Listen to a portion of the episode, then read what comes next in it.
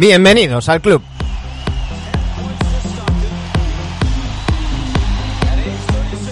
Aquí estamos un lunes más, una semana más, aquí en Eviadictos. Ya tenemos a los titulares del All-Star, ya tenemos muchas cosas pasando, muchos rumores, mucho ruido, ya sabéis, el 10 de febrero se cierra el mercado de fichajes. De todo ya hablaremos hoy con nuestras secciones, con Fab Season, con el Enevedicto de la semana, con Off the Bench y con un ilustre invitado, Iván Guaje.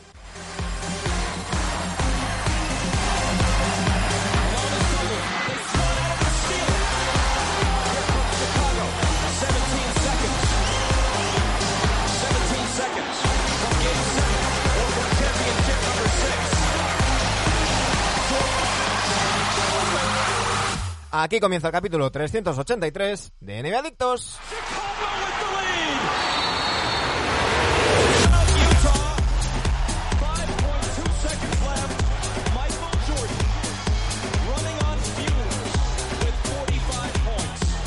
Sergio Jimón, muy buenas noches, ¿cómo estamos?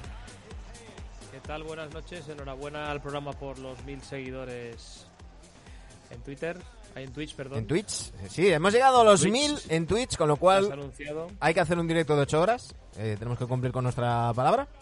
Y hemos llegado a los 6.000 seguidores en Twitter. Dani Gea, muy buenas noches, ¿cómo estamos? Eh, ahí estamos. Bueno, dos cosas. Buenas noches, lo primero. Primero, pensaba que estábamos en directo antes. no, antes. Y segundo, eh, ¿quién se comprometió a hacer ocho horas seguidas? Lo dijimos. Ah, vale, Lo dijimos. ¿Lo dijiste? No, no, no, no, no, no.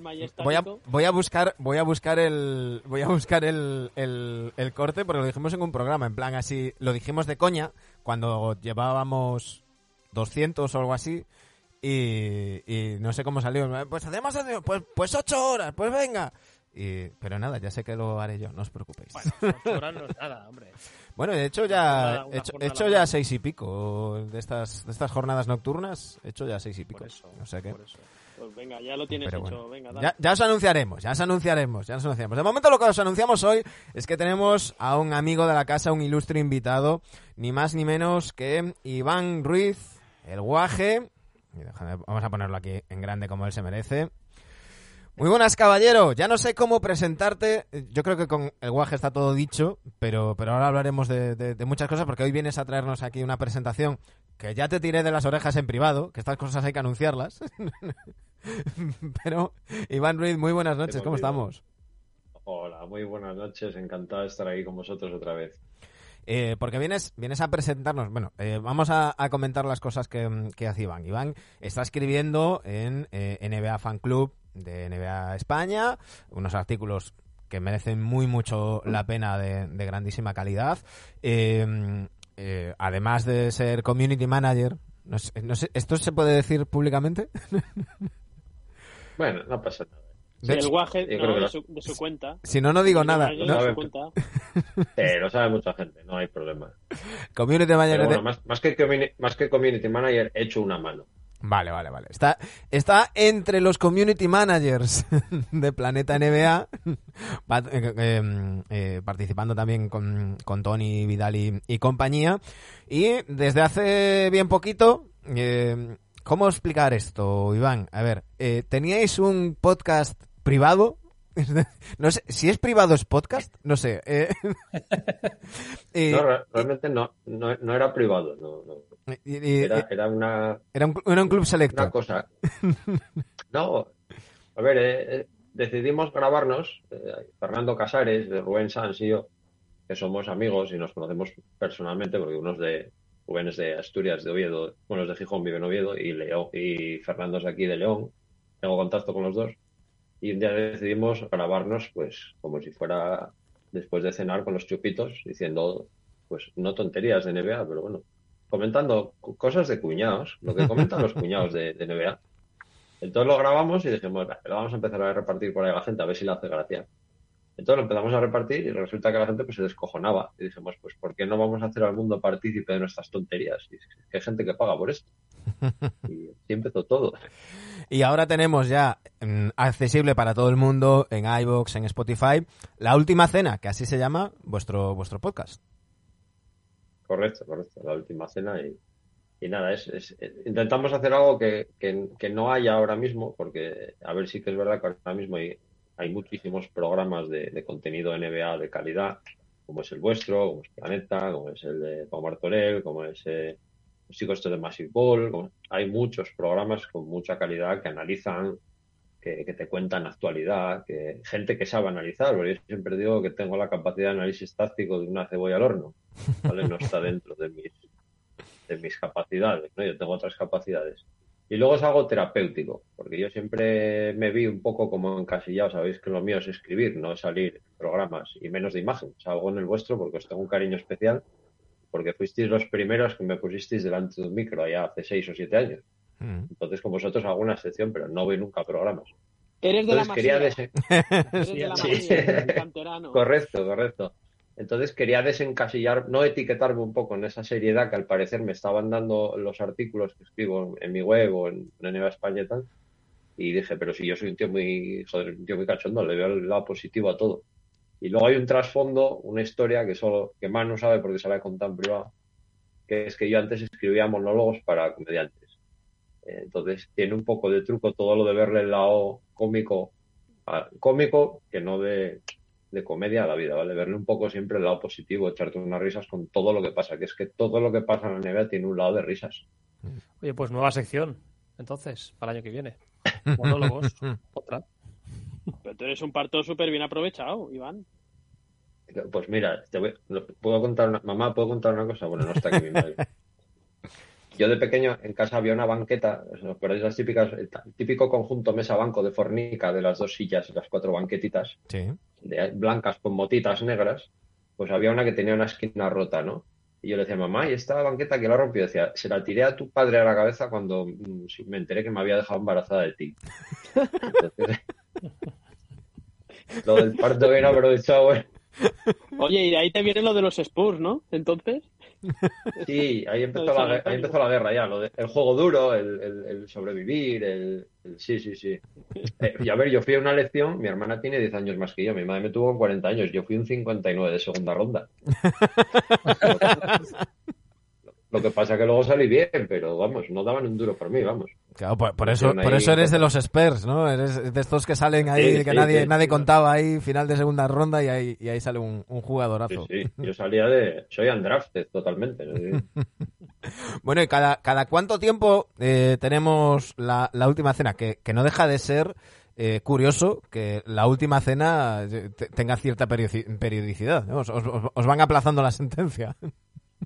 Sí, a ver, en un principio, según sacamos el primer capítulo, dijimos, bueno, a ver, la gente tiene su vida, Rubén está en un podcast de los Suns, eh, Fernando en dos podcasts, uno de Celtics, otro de hip hop, se llama Boom Bap Club, eh, yo pues hago mis cosillas por ahí, entonces, como tenemos vida, pues decimos, va, hacemos uno cada cuanto nos apetece. Menos de 15 días, nada. Y es que nos ha, nos me ha llamado y ha escrito gente, no voy a decir insultando, pero ya presionando. No, no, tenéis que sacar uno mínimo cada 10 días que a ver qué coño va a ser esto. Entonces, como estamos recibiendo muchas presiones, vamos a ver si nos juntamos y grabamos uno a la semana. Pero de momento está saliendo cada 10, 12 días. Por cierto, le damos saludos a Diego Torre la Vega, que dice, hola chicos, os he conocido hace poquito por podcast y dice, os dejo que prefiero escucharos y así me amenicéis el curro. Perfecto. todo perfecto, muy del norte hoy, ¿no? Joder. Sí, sí, Todo- sí, sí. tú- porque tú, Guaje, ¿tú estás eh, ubicado en León o, o en Gijón? No, yo te cuento, yo vivo, yo soy de Gijón, de toda la vida, ¿vale? Yo nací en Gijón, me crié en Gijón. Pero compré casa en Noreña porque estuve trabajando allí muchos años, ¿vale? Entonces, yo ahora vivo en Noreña, pero entre semana vengo a León a trabajar. Y vivo aquí en, en la residencia de aquí del curro. Y entonces los fines de semana me voy a Noreña y los lunes me vengo. Entonces estoy ahí en el reino astur-leonés, de un lado para otro, total. bien. Sin parar. Lo conozco, lo conozco mucho yo eso. Lo que hago es subo chorizos, bajo sidra. Subo chorizos, bajo sidra. Pues Sí. creo que salen ganando lo de los chorizos, ¿eh? Sí. Depende de la sidra. moderno. Depende de la sidra. paté de cabracho, cecina, lo que sea, pero hago extraperlo siempre. Pues todo el mundo me pide, oye, tráeme una caja de sidra. Oye, tráeme cecina de león. Oye, tráeme... Me tienen así todo el día. Cuidado que Sergio está sin cenar, ¿no? Sergio. Sí, tío, estoy sin cenar. y, lo, y, lo, peor de todo, sin café. No me he podido tomar el café. Bueno, pero y... levántate por un café, hombre. Haré un esfuerzo titánico. Levántate por un café. ibérico, te saco un chorizo ibérico. Ahí sí me vas, a, me vas a dar envidia si lo sacas tú. El chorizo, el chorizo de Iván. Joder, estamos haciendo la sección. Tío, sí, de, hombre, pues, pues, pues chicos, si, si hubierais visto el, el a, cámara, a, micro, a micro cerrado, como Iván estaba intentando colocar la, la cámara y no hacía más que apuntarse el paquete, digo, bueno, esto no lo podemos poner. Pues, no es apuntarse el paquete, es que se me cae la tablet. Es que encima soy, soy como los presentadores de televisión. Debajo no llevo nada. Y es que no lo ha visto, porque hace mucho calor, porque me han puesto la calefacción en modo verano afgano y no se regula. Nos la ponen, esto es una dictadura. Ahora frío, ahora calor. Entonces ahora tengo puesta hasta una lata con agua encima de para humidificar un poco porque andan los sapos con cantimplora por aquí, macho.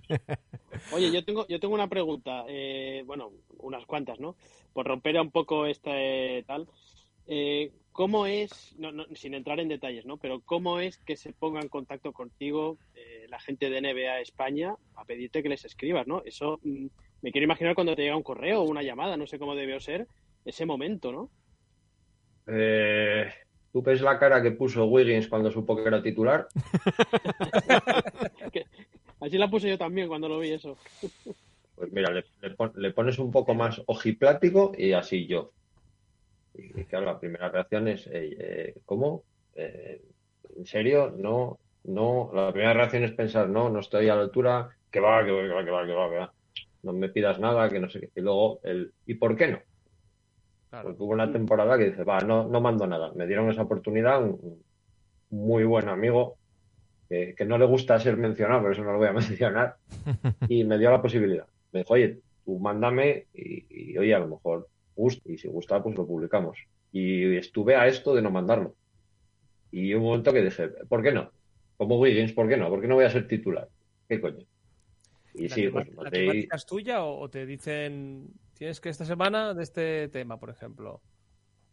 Eh, pues mira, si te, si te, digo la verdad, yo hasta ahora, lo, lo, las dos veces que los he engañado, eh, he comentado, oye, me apetece escribir de esto. Y de momento los he engañado las dos veces. Pero bueno, siempre dejando la puerta abierta, por supuesto, a que si quieren que escriba de cualquier cosa, pues.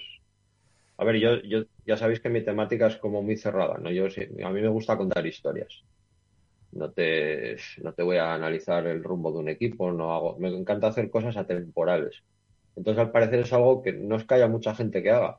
Mucha gente, claro, de nivel medio, bajo, como puedo hacer yo. Gente ya a otros niveles, por supuesto. Está Andrés, está Gonzalo, está gente que son uh -huh. eh, all NBAs, claro. claro. Pero así de zona media, pues no. Y al parecer, pues gusta. Entonces, de momento, pues me voy engañando. Eh, no vamos a, a parafrasear, no vamos a, parafrasear, a parafrasear al señor Lobo, pero, pero es que lo haces muy bien. Entonces es, es normal. Por cierto, tenemos a Rubén Sanz por ahí, otro de los, de los miembros de la última cena está, que está, saludando, sí, señor. Que, que, está saludando.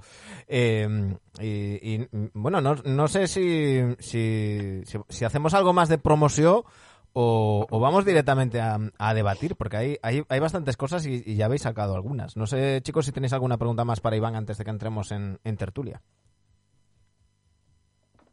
Yo, yo sí, yo, yo quiero incidir un poco en estos, en estos relatos de, de NBA, ¿no? Eh, ¿Cada cuánto, cada cuánto los preparas? ¿Cuánto te lleva a preparar un, un, una crónica o una, un relato como el que haces, no?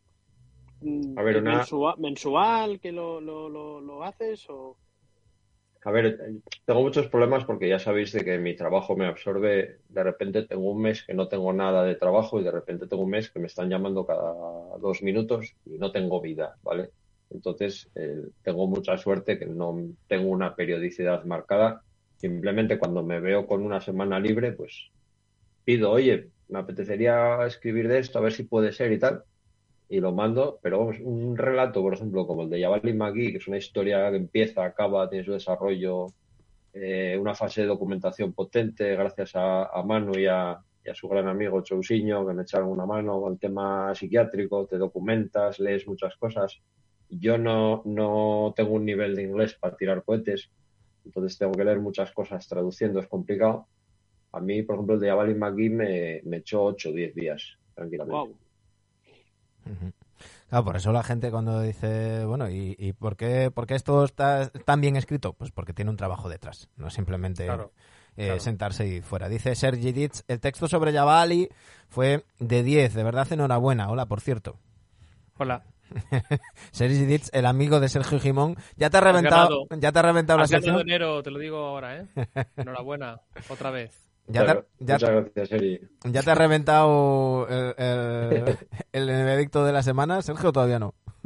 No, pero como no ha acertado nadie hoy, y Vale, era el último bien. día de enero, eh, le Bien, podían bien. haber empatado. Bien, bien, bien. Así bien. que nada, Dice colegas del alma, dice Sergi colegas del alma. sí, sí.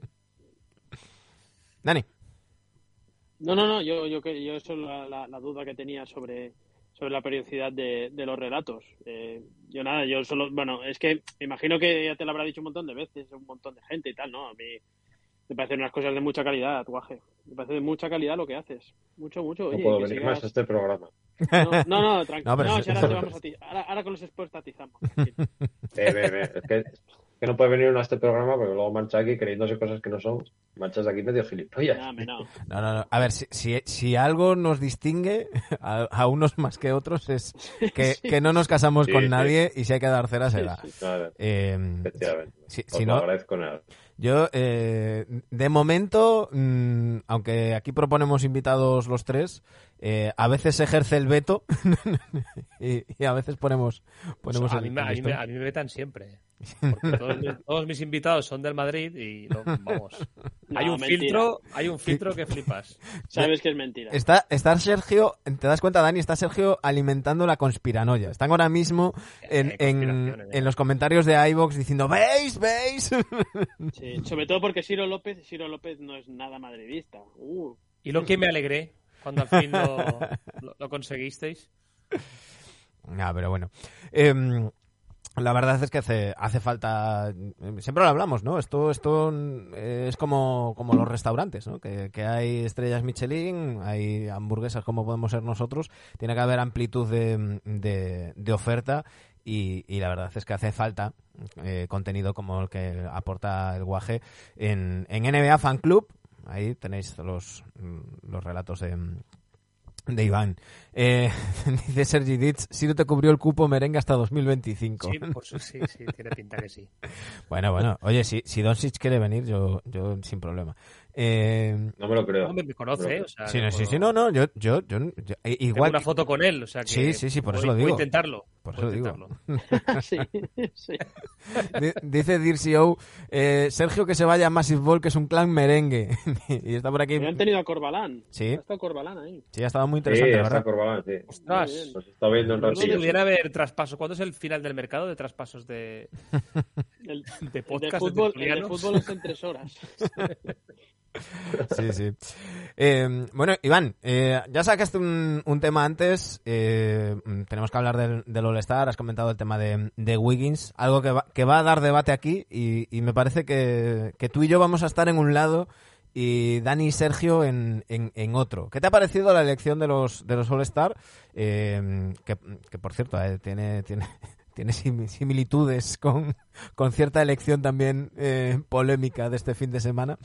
Pero, mm, pero ¿qué te ha parecido? Y sobre todo, pues quizás de lo que más se está hablando, que es de esa titularidad de Andrew Wiggins, eh, que por cierto, al parecer, el subidón de votos, que yo pensaba y yo decía, joder, qué bien se lo han currado los Warriors con esa campaña que habían hecho, que, que las malas lenguas decían que eh, con todo el tema de Clay, pues que Curry y Green querían que Wiggins no se desconectara, porque al parecer es un tipo que psicológicamente es, se viene abajo con, con cierta facilidad y demás. Entonces estaban continuamente haciendo declaraciones diciendo creemos que mereces el All-Star y, y demás, y hubo cierta campaña, con, con- como con varios de los jugadores por parte de la cuenta oficial de los Warriors, pero al parecer ha sido un, un cantante de K-pop, de, de- de pop coreano, que se llama Bam Bam, que, que puso un tuit diciendo que, que la gente votara a Wiggins y, y le votaron en, en- en masa. ¿Qué te ha parecido la elección de All-Star sin en concreto el tema de, de Wiggins, Iván? Bueno, me- me acabas de recordar a cuando eh, hizo titular, eh, ¿cómo se llama? Just- Ya- no, Justin Yao Ming. Timberlake, no, el rubito este, el cantante este canadiense, Justin Bieber. Justin Bieber. Justin Bieber hizo, ti- hizo, hizo titular al, al base de los Raptors en un All-Star. Mm. A Lowry, A ¿no? A Lauri, sí, sí. Sí, Sí, sí, sí. lo hizo titular, ¿eh? Pues yo creo que es el mismo procedimiento. A ver si. Yo es que de elecciones, bueno, ya, ya sabéis que yo el All-Star no es un santo de mi devoción, porque la concepción del All-Star en sí, y sobre todo de los votos, me parece que está totalmente desvirtuada desde el momento en que impera el aposicionalismo, Claro. porque no lo veo justo. ¿Vale? Yo, yo desde que empezaron a votar eh, frontcourt guards, Sí. no lo veo justo, ¿vale? Porque hay, hay jugadores que salen claramente eh, perjudicados porque les encaserían en una posición determinada y no cogen votos para otra. Entonces, yo eso lo vivíamos parte lo veo mucho con, con el tema de Pau Gasol, cuando había el debate de, bueno, es que lo ponen entre los cuatro, pero mm, está jugando de cinco. Eso lo, lo- lo vivíamos mucho, pero eh, aunque algún jugador le pudiera perjudicar, yo creo que era más, más justo y, y- y mejor. Y era más justo. A ver, se ha desvirtuado el sistema primero por, por eso, por, por la desaparición de las. el convertir las cinco posiciones de la que marca la ortodoxia en, en dos, realmente, ¿no? El frontcourt y el backcourt. Y luego, eh, el tema de los votos. Es que, a ver, que Wiggins ha salido, pues es porque le han votado. Y el que vota es soberano. Y punto. Y si tú has decidido que el voto del pueblo vale tanto, el voto de los eh, periodistas vale tanto, y si el voto de los jugadores vale tanto y ha salido, es que no queda otra que respetarle. Pero más, más allá de eso, Iván, ¿tú, tú crees que, que- que hay merecimientos? Porque mm, eh, Se hay, lo gen- merece, yo creo que se lo merece. hay gente diciendo, oye, pero es que, pero es que es injusto porque tal. Yo creo que, que, que Wiggins, podemos debatir si a lo mejor eh, hu- hubiéramos puesto nosotros a otros, yo hubiera puesto antes a Draymond Green, por ejemplo. Pero, pero no me, no me chirría, es decir, creo que está haciendo un temporadón, creo que también se premia en parte la defensa, que, es- que a lo mejor tiene menos números en ataque que otros jugadores, pero creo que, que la evolución de Wiggins y, y- y cómo se ha convertido en un gran jugador en los lo- dos lados de la cancha también se, se premia. Y, y que creo que para nada es algo injusto, ¿no? Más allá de que digas, oye, pues yo lo pondría de suplente en lugar de titular, mm, pero, pero no es, no es meter, yo qué sé, a... Al All-Star sí que, sí que lo ponemos todos en principio a Wiggins. O sea, Sí, Claro. sí. Yo, yo creo que no, no es como meter a, a Thor, por O sea, ejemplo, que ¿no? tenías a, a ver, tenías a Paul George, que, era en teoría el titular, que se, te ha lesionado. A Kawhi tampoco lo puedes votar. A Draymond Green sería el único que pueda que podíamos debatirlo, ¿no? Es que tampoco tienes tampoco tienes a más que entre. Que si te fijas en los que tiene por detrás, está Draymond Green, ya está Paul. George. Claro, pero Draymond es un 4, volvemos a lo de siempre. Tienes a Paul George, Ahora están diciendo Gobert, Towns, Davis, ya te, ya te vas a pivots. Es que Claro. no. Claro. Davis lesionado también bastante tiempo. Ujú. Yo, de lo que lo hay que yo opino, mejor. yo con lo has dicho lo de las posiciones, Iván, yo opino exactamente todo lo contrario, lo contrario que opinas tú. Yo no pondría ni posiciones ya. Y el otro día lo debatí internamente, yo los cinco primeros y punto, ya que All-Star es una pachanga. Y da igual, a veces hemos visto a LeBron jugar de, de cinco, muchas, muchas veces. Luego, se, como se, se eligen entre ellos hacen un equipo, se Pero- cogen a- pueden coger a cinco bases. Y yo haría eso. Pero Los entonces, cinco Sergio- primeros de cada conferencia y para adentro. Como hay algo que funciona mal, en lugar de arreglarlo, pues ya que se vaya a la mierda, ¿no? No, yo, yo, lo- yo no lo. No opino que se fuese a la mierda. Pues seguiría estando en la mierda, ¿no? Pero, pero no veo que por porque, imagínate, ¿vale? Eh, Un Jamoran, Curry y Doncic. Y LeBron de 4 y, y el, y el otro que ha salido. Que, ¿Quién era el de- del oeste? Claro, pero si no pones posiciones, eh, te puedes encontrar no, con un... del oeste, eh, con cinco bases. Te puedes encontrar con cinco bases. No, no, en verdad no, ¿eh? Si filtras por los, los votos, al final no. Al final Claro, ahora, porque tienes las porque tienes los, la limitación. Tú, tú ahora mismo solamente puedes votar a dos bases por conferencia. Si te quitan la limitación, siempre- votas a cinco. siempre vas a- pero siempre vas a tener a LeBron ahí metido. Por Sí, pero, pero la prueba... Y en el este vas a tener ante todo. Pero la prueba está en que, en que en- comparativamente con cuando había posiciones, también es verdad que hay muchos más votos por internet y, y demás, pero comparativamente eh, los, los más votados tienen más votos, porque claro, eh, ya no tienes que elegir entre un 3 y otro 3, puedes votar a los dos treses, por ejemplo. Imagínate, si tienes a, a Lebron y a Durant en la misma conferencia, no tienes que elegir, los puedes votar a los dos. Y, y yo creo que ahí... pero- y en parte también se hace, ¿no? Con el, con el retweet. El retweet significa un voto. Sí, sí. Bueno, al final no estás votando por posición, estás votando al jugador y... Es que está desvirtuado el sistema de votos totalmente. Luego hay un día que vale doble, luego si da claro. no sé qué, vale también. Sí, Antiguamente metías el. Me acuerdo cuando, cuando yo era... Bueno, cuando yo era pequeño no, yo era muy pequeño. Había que poner el DNI y tal, no sé qué. Y un voto era un voto por persona, no se podía repetir. Y era lo que... Por eso salía Yao Ming. Y aquí lo comentan en el chat. Sí, sí, está diciendo era una persona, un voto. Una persona, un voto. Por eso salía el que más votaba la gente. Y si no, pues a votar en los pabellones nada más y a tomar por culo. Dani, que estás muy callado. Bueno, eh, a ver, yo para empezar, el sistema de votación no me gusta. No me gusta porque es lo que comentamos, se fomenta el retweet, se, se fomenta campañas eh, en favor de jugadores, de, mm, de famosos que son amiguetes y claro, eh, que un tío que tiene 10 millones de, de seguidores le pida a todos sus seguidores que le hagan voto a tal, pues, pues bueno, pues eh, para mí lo desvirtúa, ¿no? Y segundo, yo es que yo creo que el problema son las posiciones. Yo creo que, que hay que abrir a tres pequeños y dos altos. Tres pequeños y dos altos. Y no pasa nada por jugar con, con Jamoran, con Chris Paul y, no lo sé, y con Donovan Mitchell o Curry o no, pasa nada. Luego se ponen dos saltos y ya está. Yo lo de Wiggins, a ver, a mí me chirría, yo no lo hubiese elegido como titular. Sí que entiendo pues que se está beneficiando, se ha beneficiado de, la gran temporada, sobre todo el inicio de temporada que hizo Warriors, se ha beneficiado de la lesión de Clay Thompson, y ahí están sus números, son innegables. A mí es un tío que mm, dentro siempre de lo que decimos del nivel NBA no es precisamente mi jugador favorito, ni mucho menos, pero yo, por ejemplo, hubiese metido antes a Towns, que ya sé que luego es complicado mezclarlo con Jokic, bueno, tienes a LeBron, lo bajas al 3, etcétera, pero no sé, a mí por ejemplo la temporada de Towns me ha gustado más con unos Minnesota que están pasando muy por debajo del radar en el oeste, ¿no? Mm, bueno, al final son opiniones, ¿no? Si no era como titular iba a ser como suplente, incluso coincido en lo de Draymond, que para mí también hubiese sido muy merecido que hubiese sido titular, ¿no? Bueno, yo creo que todo viene por el tema de, del sistema de elegir solo a dos pequeños. Que yo creo que es más fácil elegir a tres pequeños y a dos grandes, ¿no? Ahí podía haber entrado Booker perfectamente. Por cierto, aprovechando que está Rubén eh, de los de los que nos dice en eh, y Paul jugadores de la semana han sido nombrados, acabamos de, retuitearlo. Eh, Rubén nos dice hace cinco semanas Carry titular fijo, pero con el bajón que pegó igual otros se lo merecían más. Claro, pero bueno, luego hay que tener en cuenta y, esto lo hablaba esta mañana con, con Mikel en el, en el directo que hicimos que hicimos aquí en Twitch. lo comentaban, creo que era Brian Winhorst que decía que, que en los votos con toda esta polémica que se quiere crear desde Dallas con, que la gente le tiene manía a Doncic ahora y tal. Y, decía Brian Wishhorst que los aficionados y los jugadores tienden a votar al jugador independientemente de la temporada que esté haciendo, es decir, voto al jugador que me gusta, voto al de mi equipo, voto al que es mi coleguita, dentro que esté a, a un nivel mínimo, y en cambio los periodistas tienden a juzgar un poquito más cómo está siendo la temporada, si es mejor o peor que la pasada, que eso lo tienen bastante en cuenta los, los periodistas y, demás, ¿no? Y eso explicaba que nadie hubiera votado por, por, por Doncic.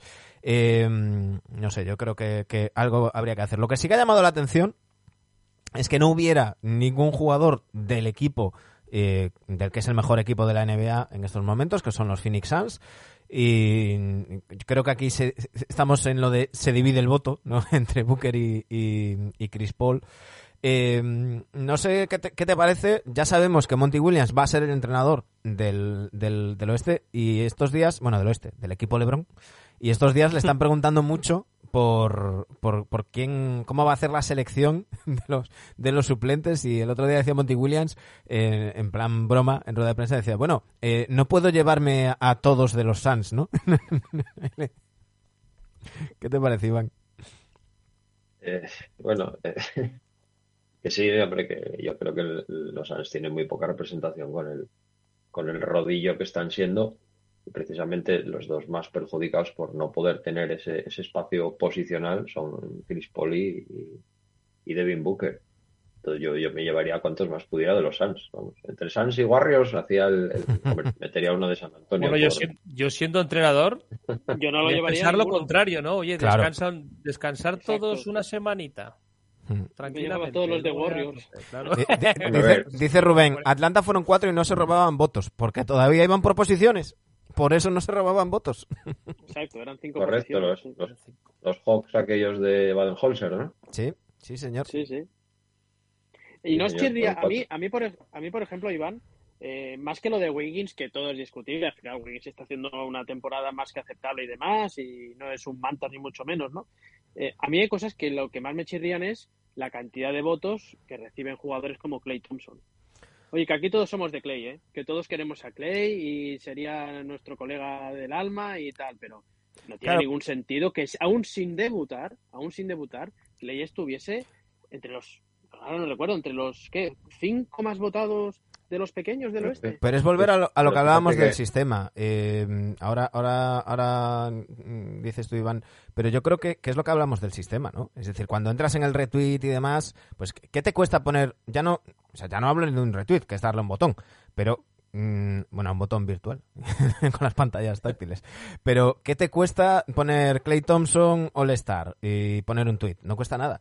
Si la votación tuviera que ser rellenando el usuario, registrarte en nba.com, Hay rellenando mucha pereza. el usuario, claro, pero por ahí también filtrarías y votaría quién realmente está interesado en esto y, y demás, porque el problema es que el voto popular, por decirlo de alguna manera, eh, lo que hablábamos antes, la gente vota a su jugador favorito, juegue como juegue, esté como esté, o al de su equipo. Oye, pues va a volver Clay de- después de dos años, pues vamos a votarle y tal. O como la vez que Kobe Bryant fue titular de los Star, habiendo jugado seis partidos por, por, una lesión. No, hombre, no. Eh, pues por muy bien que, que sea una figura, por tal, si no está al nivel, no debería de, de estar. Eh, no sé. Iván. A ver, eh, mira, estaba mirando la lista que preguntaba ahí Dani. Es, el sexto del oeste, Clay Thompson. Pero es que dentro de los jugadores es el, el treceavo. O sea, no, Claro. no es que los jugadores tampoco hayan querido demostrar, hostia, pues Clay tiene que jugar. Sin embargo, entre los fans es el cuarto. Claro. Eh, repito lo que dije al principio. Es lo que tiene que dejar votar a la gente. O sea, si, si la gente vota masivamente sin ningún tipo de control, pues pasan Es estas cosas. Es que al Todo el final. mundo recuerda re- el pachuliazo. ¿Quién no se acuerda del pachuliazo? Sí. Claro, a ver, no, no quiero comparar a Clay Thompson con Pachulia. Ahora a mí Clay Thompson me parece un tremendo jugador, pero sí que este año pues, no debería estar en el All-Star porque no creo que haya demostrado pues, Mm. ni la cuarta parte de lo que ha demostrado Wiggins. Eso es, es un hecho tangible, vamos. Mm. ¿Creéis que le van a entremos invitar? en el- Perdona, Dani, que, que iba a decir que entonces entremos en el contexto de qué queremos para el All-Star. Si queremos que sea competitivo, vale, os lo compro lo de Clay Thompson. Si queremos que sea para faniting completamente, pues Clay Thompson para adentro. O sea, al final es que Claro, hay pero es que que- saber qué, qué- qué queremos para ese partido. Y Derrick Es Rose. que si lo, quieres, Y si todos. lo quieres hacer así, entonces tienes que quitar el. Si, si lo quieres hacer lo que más le mole ver a la gente, y como tú dices, totalmente aposicional, que es una solución como cualquier otra, o como decimos ya, de estar en la mierda, que más da? Entonces tienes que quitar el voto de los jugadores y el voto de los de, de los periodistas. Claro. Y tienes que llevar a lo que más le mola a la gente. Claro. Y si acaba traído jugando de pivot, pues acaba traído jugando de pivot. Y si Al sale, final, Yur- si pagan- sale Yurseven, porque todo a Uzbekistán le vota en masa y Turquía Claro. también, pues sale Y Yurseven. si, y si juega, y si juega, yo qué sé, Hachimura, el más votado, pues ya está. Pero si la gente quiere ver eso, quiere ver. El problema es que, ¿qué gente quiere ver a eh, lo que pasaba con Yao Ming? Claro. ¿Qué pasa? Que 6.000 millones de chinos compran camisetas como, Claro. como cenutrios y les pones a Yao Ming y punto. Pero eh, a mí tu sistema pues no me desagradaría, pero entonces hay que llevar a los 12 por cada lado que quiera ver la gente. Ni- no hay más. Que no voten periodistas y que no voten Al entrenadores y final que no no sé voten quién de nosotros va a ver el partido el domingo, ¿eh? me parece. Yo al menos Yo- no, yo no, eh. Yo lo no. veo, ¿eh? llevo Yo no. ya años sin verlo. Yo no, yo no. Yo, yo O sea que, mm, mientras pues no cambien y, y sea de otra manera, no, no. Pero, pero bueno. Eh, tenemos que hablar, por supuesto, teniendo a Iván aquí. Por cierto, dice Metzabat, eh, en la NBA le interesa el feedback, el movimiento en redes. Como aficionados a nosotros nos parece una mierda, pero ellos buscan otra cosa. Claro, claro. Igual que el highlight, el, El el negocio. tweet, están, están negocio, buscando. Y eso lo hacen, lo hacen muy bien. Dice Rubén, los chinos y los republicanos compran zapatillas. Dice Rubén, yo solo veo el concurso de triples. Por cierto, ap- aprovechamos para anunciar que la noche del sábado 19 al domingo 20, la noche de los concursos, estaremos aquí en directo. eh, con, con cubata en mano, ¿no, Dani? Eh, si al día siguiente me ha salido que me tengo que levantar muy pronto, pero sí, sí, yo, la intención es estar. No sé si con cubata en mano o con Coca-Cola en mano, pero, Pero el sábado sí, hombre, el sábado. Ya- llevamos ya muchos años viendo el concurso los sábados y el domingo yo directamente. También hay que, lo he dicho muchas veces en, en otros programas, ¿no? En otros programas, en otros programas nuestros. A mí no me invitan a programas por ahí. Pero lo, lo hemos dicho muchas veces que aquí nos lo tomamos en Europa muy a coña, lo del All-Star, la competitividad, que es un paseo y tal. Repito lo mismo y soy muy pesado. Allí es todo muy diferente. Las audiencias que tiene el partido del All-Star eh, son equiparables a los partidos de Navidad. Y en algunas ediciones han tenido más audiencia que los partidos de Navidad. Sea, aquí no lo tomamos a coña, pero la importancia que tienen en los bonus de algunos jugadores por ser All-Star, etcétera, mm, es muy serio. Y, de hecho, no es solo el domingo, el partido del domingo, los concursos del sábado, es toda una semana donde no solo van los jugadores, van pues representantes de marcas importantes, donde seguramente se firman muchísimos contratos para los siguientes años de patrocinio. Eh, no nos quedemos solo con lo del domingo, que sé que es muy difícil no quedarse con la mierda que es ese partido, pero, pero que hay mucha cosa detrás de esa semana del All-Star, ¿no?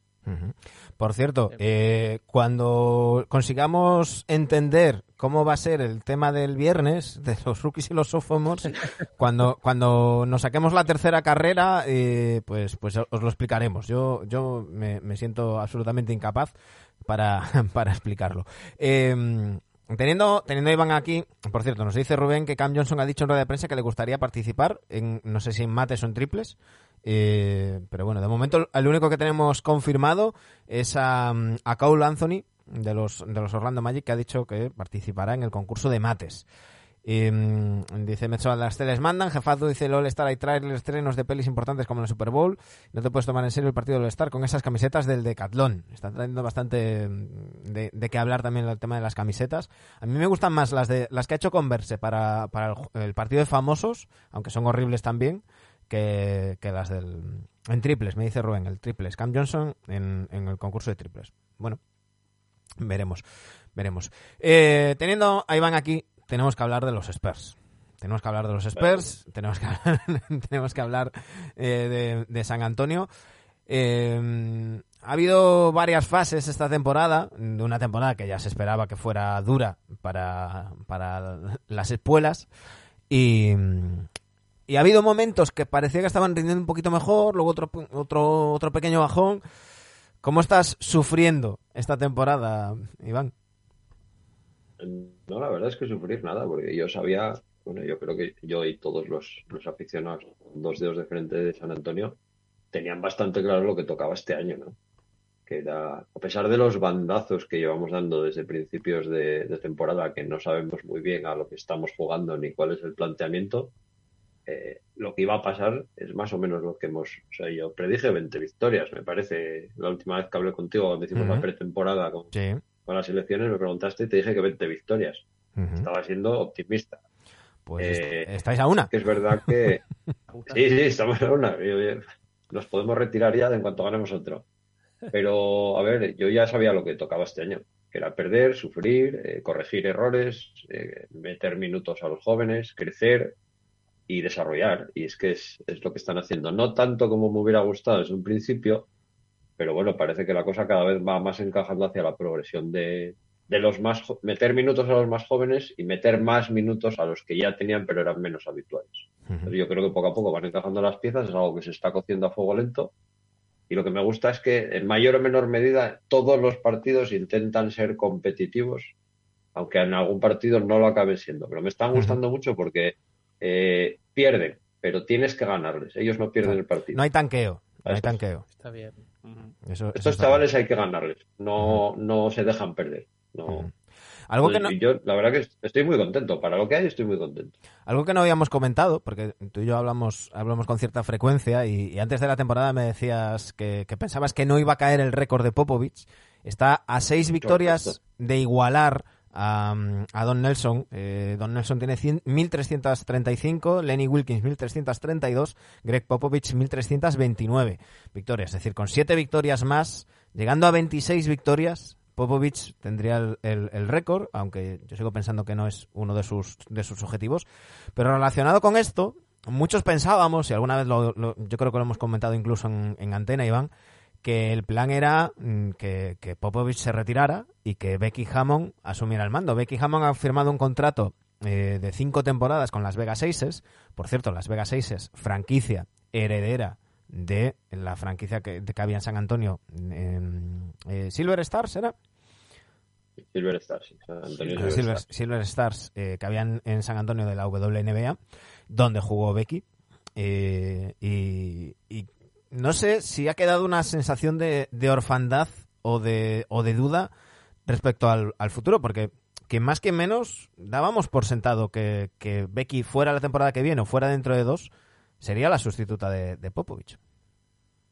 A ver, ¿qué te voy a decir? Pues otra vez que me he quedado con cara así como de, como el, el emoticono este hace así, ¿no? De, de, qué está pasando. Yo creo que todos teníamos claro que el, el proyecto, una vez que cogiera el nuevo ritmo Popovich lo echara a andar como, como lo ha echado a andar, debería, creíamos en, que se constituyera un relevo generacional y que lógicamente tenía que ser Becky por, por años de asistente, por concepción del, de la ideología y la idiosincrasia del equipo y por carácter y por valoración y por todo.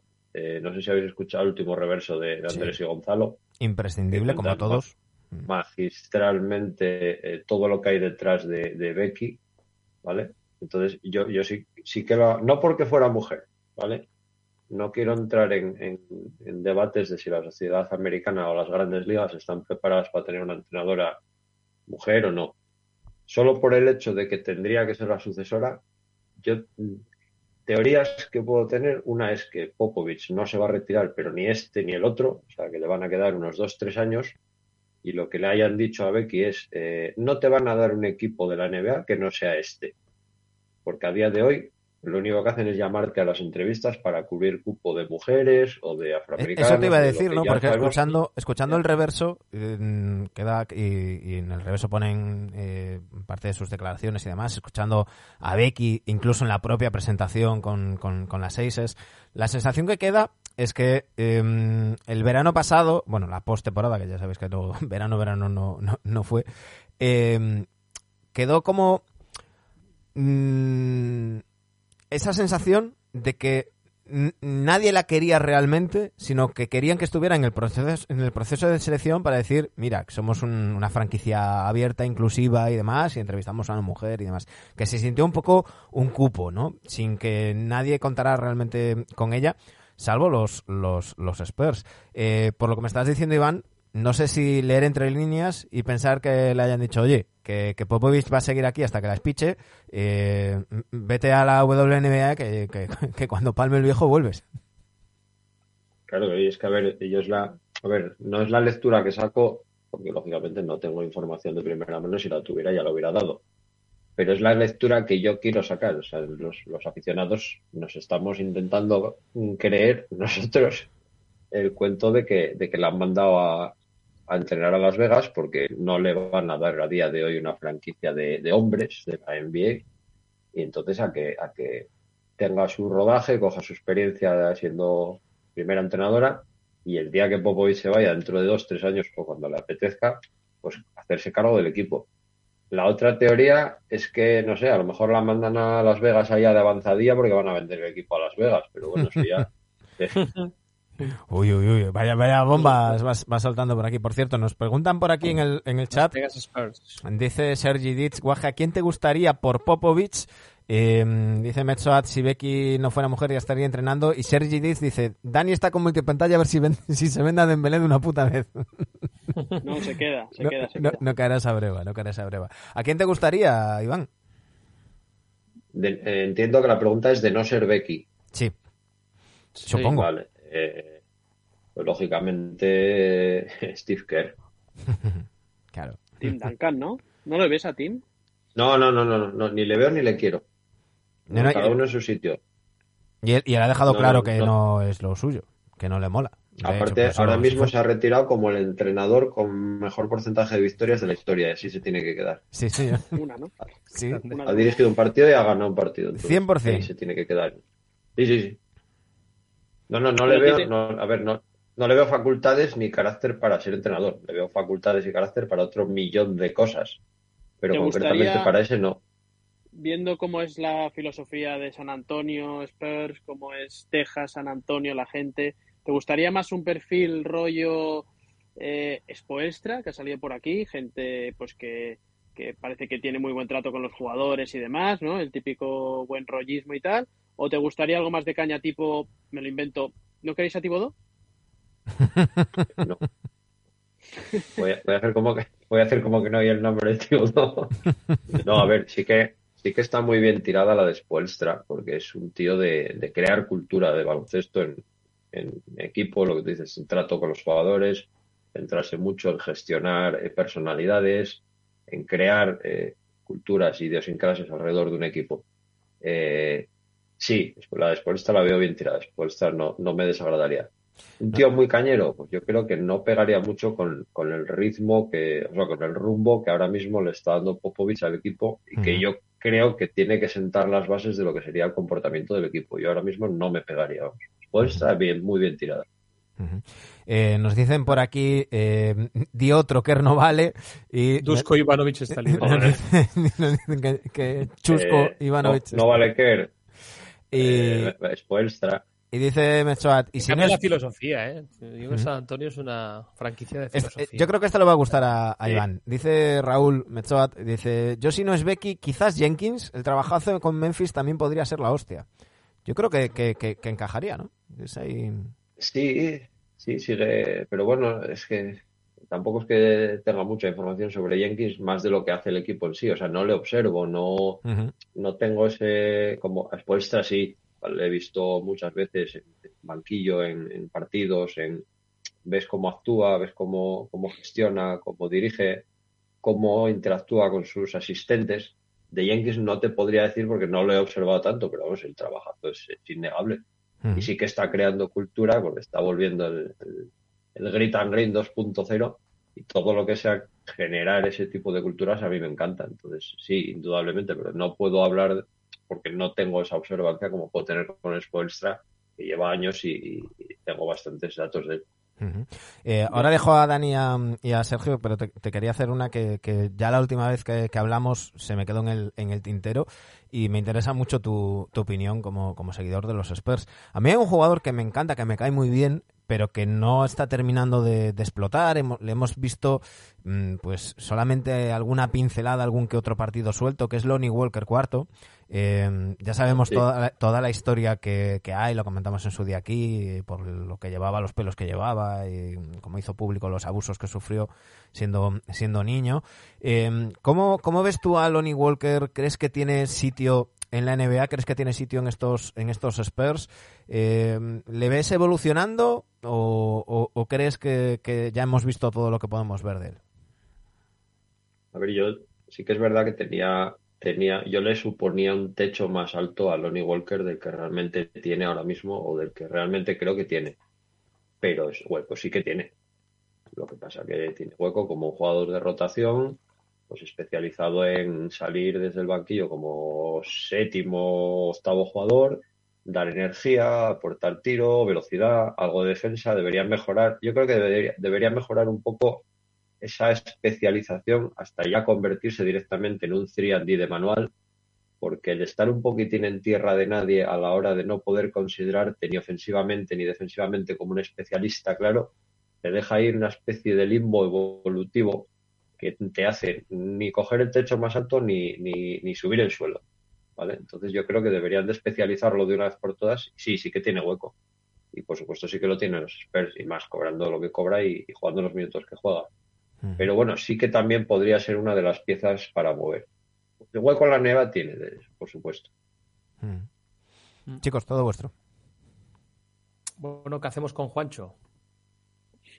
Lo devolvemos para ver, Madrid yo- que se venga al Madrid, ¿no? No, no, no, no. yo- A ver, yo soy partidario. Mira, Juancho es uno de esos tipos eh, que no ha tenido hasta ahora la suerte de tener un contexto adecuado para evolucionar, no para evolucionar, para demostrar lo que tiene dentro. Y tampoco ha ten- creo que haya tenido un entrenador que haya confiado en él y que le haya hecho a él mismo confiar más en sí mismo desde que está en la NBA.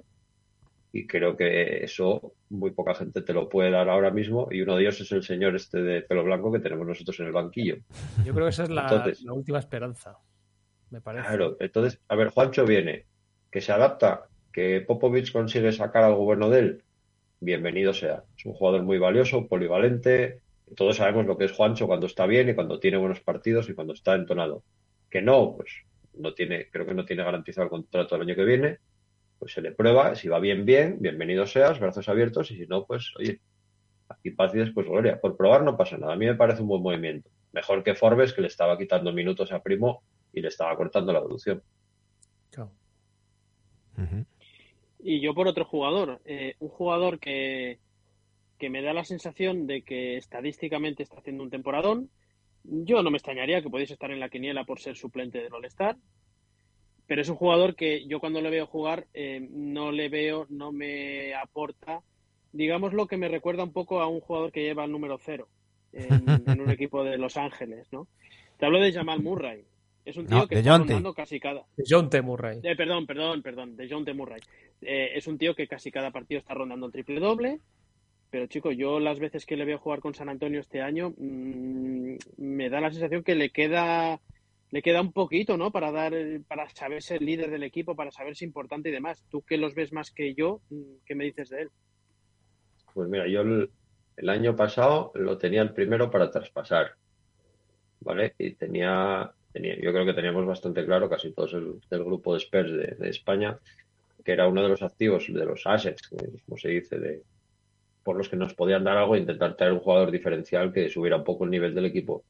Pero es que este año ha pegado una subida. eh, a ver, ha cambiado muchas facetas de su juego. Oye, por ejemplo, una de las cosas que le achacaba era que daba muchas asistencias, pero lo- eran números un poco vacíos, porque él utilizaba la asistencia como un recurso cuando no era capaz de meter canasta después de haberse tirado penetrando contra cinco y no y entonces sacaba el balón hacia afuera. Entonces sí, son asistencias, pero no son asistencias al uso como las que te puede dar un base clásico. Claro, no son las asistencias. 13 asistencias de, de Jonte Murray no eran 13 asistencias de Chris Paul. No sé si me explico por contextualizar un poco, ¿vale? Total, totalmente. Entonces, no quiero decir números vacíos, porque, joder, las asistencias hay que darlas. Si da 13 asistencias, las ha dado. Y si ha cogido 12 rebotes, los ha dado. Y si ha metido 20 puntos, los ha metido. Pero la manera de conseguir esos números, sí que estoy de acuerdo contigo en que no es la manera de conseguirlos de otro eh, a la hora de liderar. Sin embargo, ha dado mucho cambio. Ahora ya, busca asistencias eh, que no son el último recurso antes de, de no poder conseguir una canasta. Eh, sí que anota, no le quema el balón en el clutch. El otro día lo demostró.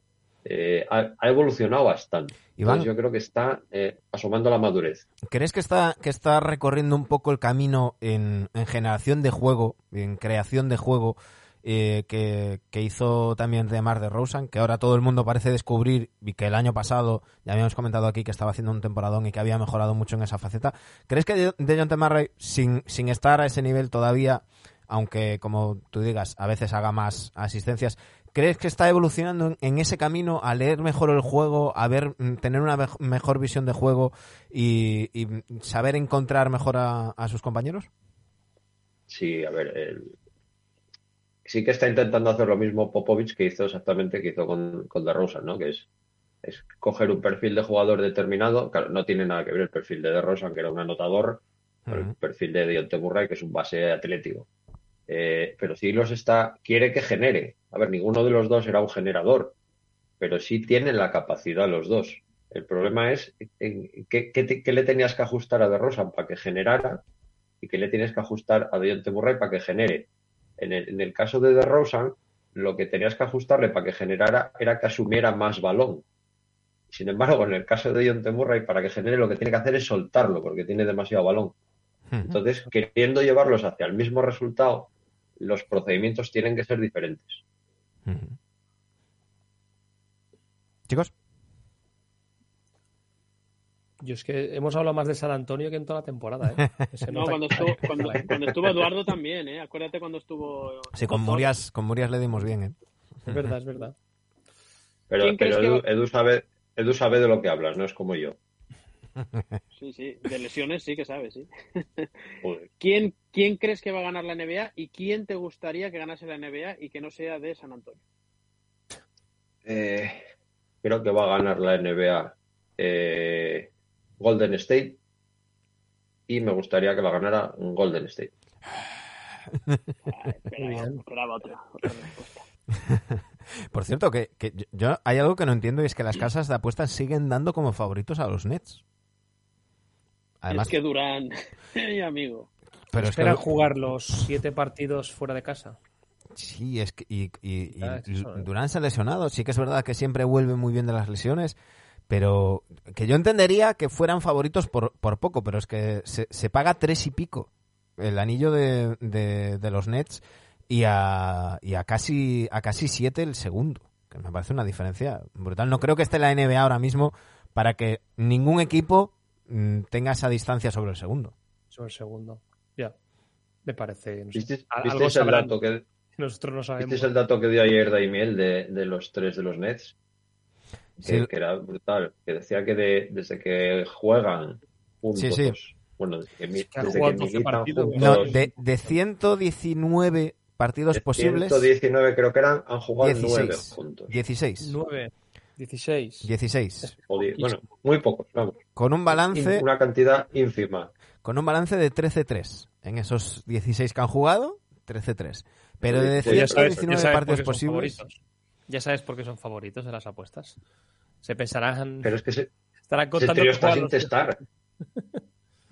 Claro. Están sin rodar los tres puntos. ¿Qué van a hacer? ¿Van a jugar con dos balones cuando llegue el apuro?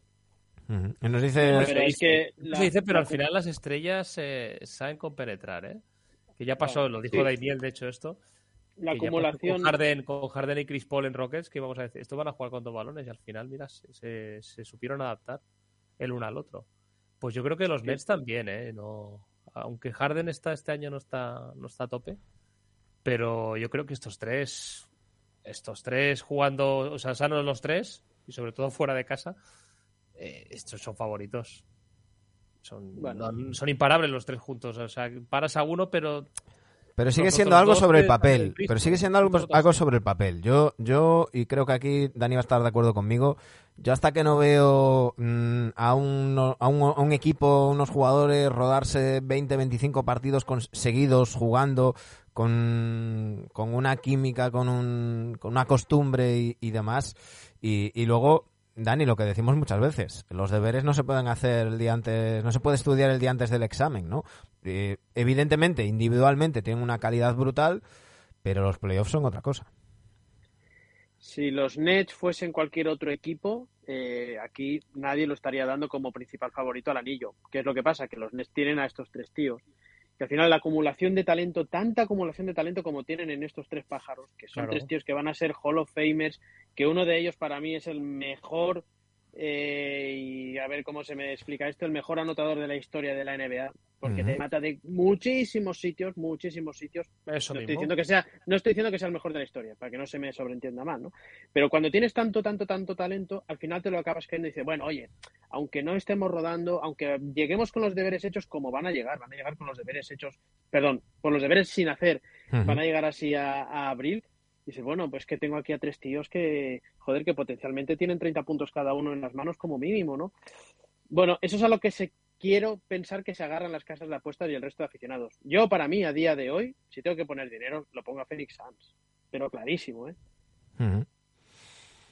eh dice al ganador, al ganador, actual ganador no, no le pones. Bueno, no, yo a los Bucks, es que estoy viendo cosas de los Bucks que no me gustan nada.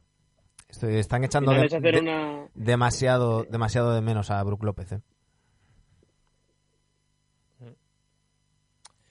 Veremos. A ver, a mi, a mi le falta Brain Force, ya no van a ganar. Bueno, por cierto, nos dice, nos dice por aquí Metzoat, como la comunidad Spurs es mediática por los canales de NBA, me hace gracia escuchar a gente que se nota que saben un huevo, pero opinar eh, muchas veces cosas distintas sobre sus propios jugadores y hacia dónde ir. Eso me gusta porque ves varios puntos de vista. Siempre, siempre está bien. Eh, está, está contento Rubén Sanz. Dice, así me gusta el Clutch Team. Pero bueno, queda, queda mucho todavía para los playoffs. Quedan, eh, nos quedan todavía 10 eh, días hasta el cierre de mercado. Pueden pasar muchas cosas. Luego nos quedarán los waivers, luego hay las lesiones, no lesiones y luego los playoffs que pueden pasar muchas cosas. Las iremos contando y, y por supuesto contaremos con nuestro amigo Iván. Eh, Guaje, ha sido un auténtico placer. Oye, eh, la última cena, ¿no? La, la última cena. La última cena. El, eh, arroba Eh, sí. L-A-L Timacena, ¿no? La- arroba la última cena. Si es que estaban todos los malditos nombres cogidos. Que hay mucha gente pensando en últimas cenas.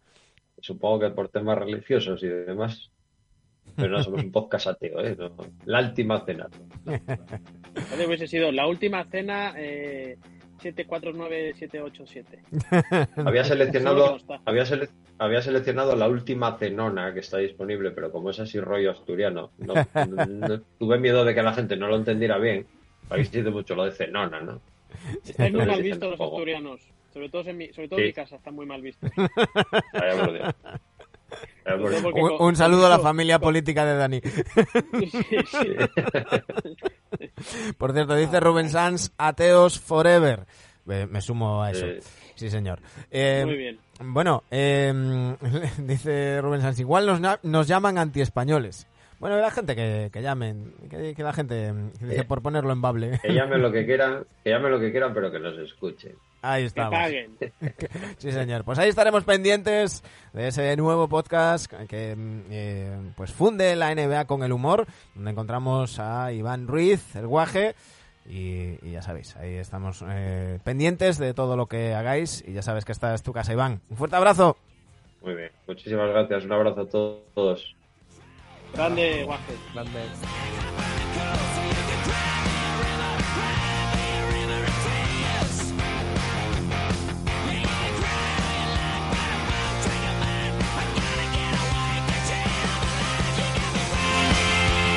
Y ya estamos escuchando la sintonía de la sección de Sergio Jimón, el nevedicto de la semana.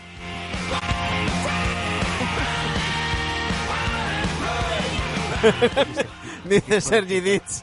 Bien, vamos con mi sección. Ya sabéis que cada semana Sergio Jimón nos trae un personaje misterioso, una persona relacionada con la NBA. Puede ser un jugador, puede ser un entrenador, puede ser un dueño del equipo, puede ser un árbitro, puede ser una mascota que tenga nombre y apellidos, puede ser un periodista. ¿Puede ser, Sergio? Mm, Podría ser, pero todavía no lo he puesto ninguna vez. Yo, yo- voy abriendo el abanico. Yo voy abriendo el abanico. Periodista, ¿quién pongo de periodistas? Em, Cheerleaders también puedes poner, ¿eh? Líderes. bueno, oye, Hostia. oye, es- es- es una- Crónica Eh, rosa, crónica rosa. Puedes hacer, puedes hacer moperas. la mopera de Toronto. Espera. Mascotas, podría hacer mascotas. sí, sí. Ah, sí. Podría hacer- pero si el Teach lo, lo acertaría, seguro. Pasa que en el directo no acierta ninguna, ¿eh? Es decir, cuando, cuando jugamos aquí, Ah, directo cuesta más cuesta, ¿eh? buscarlo cuesta más cuesta porque más le encanta, le encanta tirar de, de Google. Oye, yo, ya que está, ya que está Sergi Ditch aquí y Me solo mal. decirle, a ver, a ver, a ver si, a ver si le sienta un poco mal y tal, ¿no? Y, y tiene, pero que todo el dinero que habíamos recaudado con el Twitch hace unos meses se los está fundiendo el cabrón este con las camisetas que está consiguiendo. Yo no Tal he visto cual. nada, ¿eh? Yo no he Tal visto pero nada de ese dinero, nada. A ver, Manu, Ya sabéis que- A repartir camisetas, ¿eh? O ya sea, sabéis no que solo un tío. de, que, de conocer a Sergi. ya sabéis que reinvertimos reinvertimos siempre Eh, por cierto eh, si pincháis en el icono de NBA Adictos y vais dejando vuestros puntos en NBA Adictos cuando lleguemos al 100% vamos a hacer dos sorteos uno de una camiseta del programa una camiseta NBA Adicta entre los mil seguidores que sois ahora mismo y otro de una camiseta NBA Authentic entre los suscriptores que sois ahora mismo 31 ¿Puedo aportar, ¿Puedo aportar una idea sin haberlo Sí. consultado con vosotros? sí El sábado podríamos sortear algo, el sábado del, del All Star. El sábado de concurso, sí. Sí, sí, sí. Algo, algo haremos, algo haremos. Estad pendiente porque esa noche vamos a estar aquí con, con los concursos y estamos... Sergi, de esta me retiro. Eh, No, no. Ya sabéis que cada semana Sergio Guimón nos trae un personaje misterioso, nos va dando pistas y según vayáis acertando, quien acierte el lunes se lleva 5 puntos, el martes 4, miércoles 3, jueves 2, viernes 1 y quien acumule más puntos al final del mes, Sergi Ditz, se lleva la camiseta.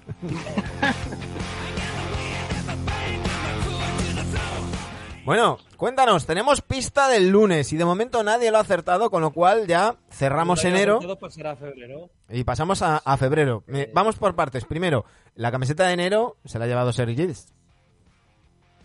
Sí, porque acertó dos semanas Eh, una lo acertó el primer día, el otro el segundo, tiene nueve puntos. Y las últimas dos semanas pues fueron diferentes. En la- esta última semana la acertó un tal Guillaisa, Ujú. fue Dan Margerley, ¿vale? Acertó el martes y se llevó cuatro puntos. Si hubieran acertado hoy, alguno de estos dos que tenía, que tenía cuatro puntos, si hubieran acertado hoy, lo hubieran empatado. Pero como nadie ha acertado de momento hoy, de momento, el que, lo que he mirado hace media horita, eh, lo pasamos a febrero. Esta será la primera semana Mm, de febrero. ¿Y cuál es la pista de hoy lunes? La pista de hoy es que este jugador lleva un promedio de más del 50% en tiros de campo, pero menos del 30% en tiros de tres En su carrera. en su carrera. Y ahora pregunto yo, ¿lleva, momento, ¿lleva o tiene? tiene. Ah, porque si es tiene puede estar retirado. lle- Espera, ¿tiene o lleva? Es que Claro. pueden ser las dos. No, porque si, si lleva es que todavía está activo. Está en activo. Vale, bien. Bien, bien. Pues ya tenemos otra pista Bienvenidos a Saber y Ganar. Saber y ganar. Don Oscar Villares, muy buenas noches. Gracias, Jordi Hurtado, mira. Hola, ¿me oís? Saber y Sí, ganar. te vimos, te vimos. Hola, hola.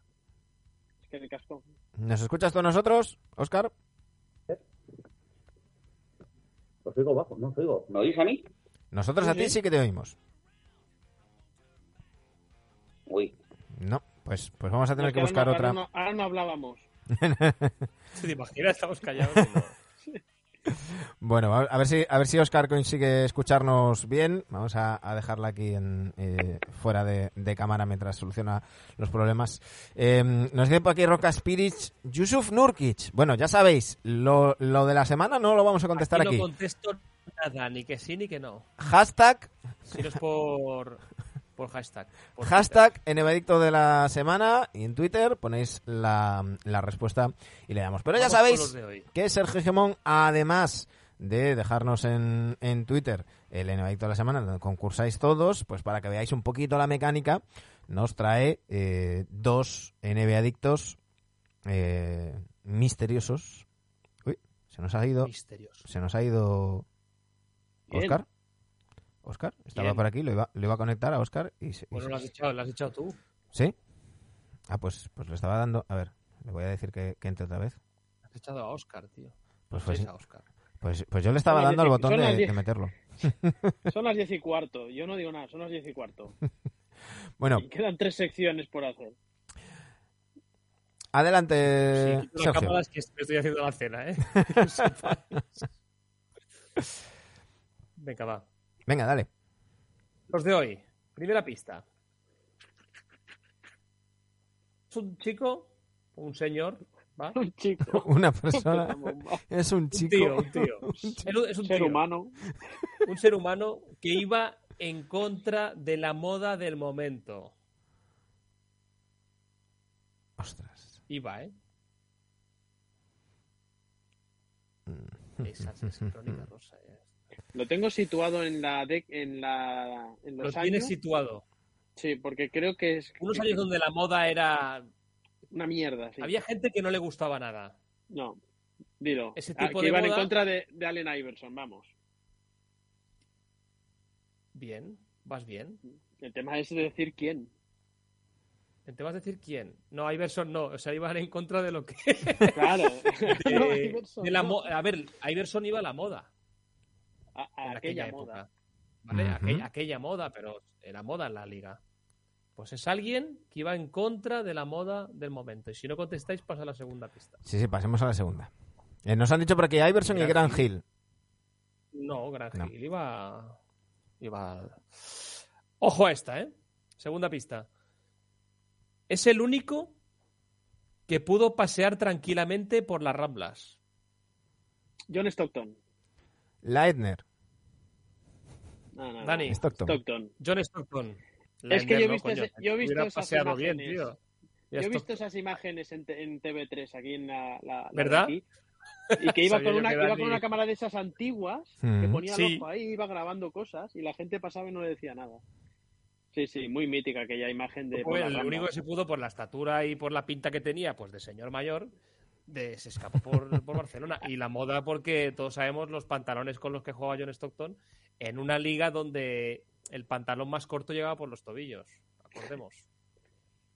Hay que decir que, por por- ahí. que quien no haya visto a John Stockton, John Stockton es un señor que tú vas a comprar el pan y piensas que es un jubilado que va a coger el pan y va a ver las obras. O sea, que no tiene una, no nunca tuvo una pinta de atleta. Pues, pues mira, de tengo una cosita para vosotros.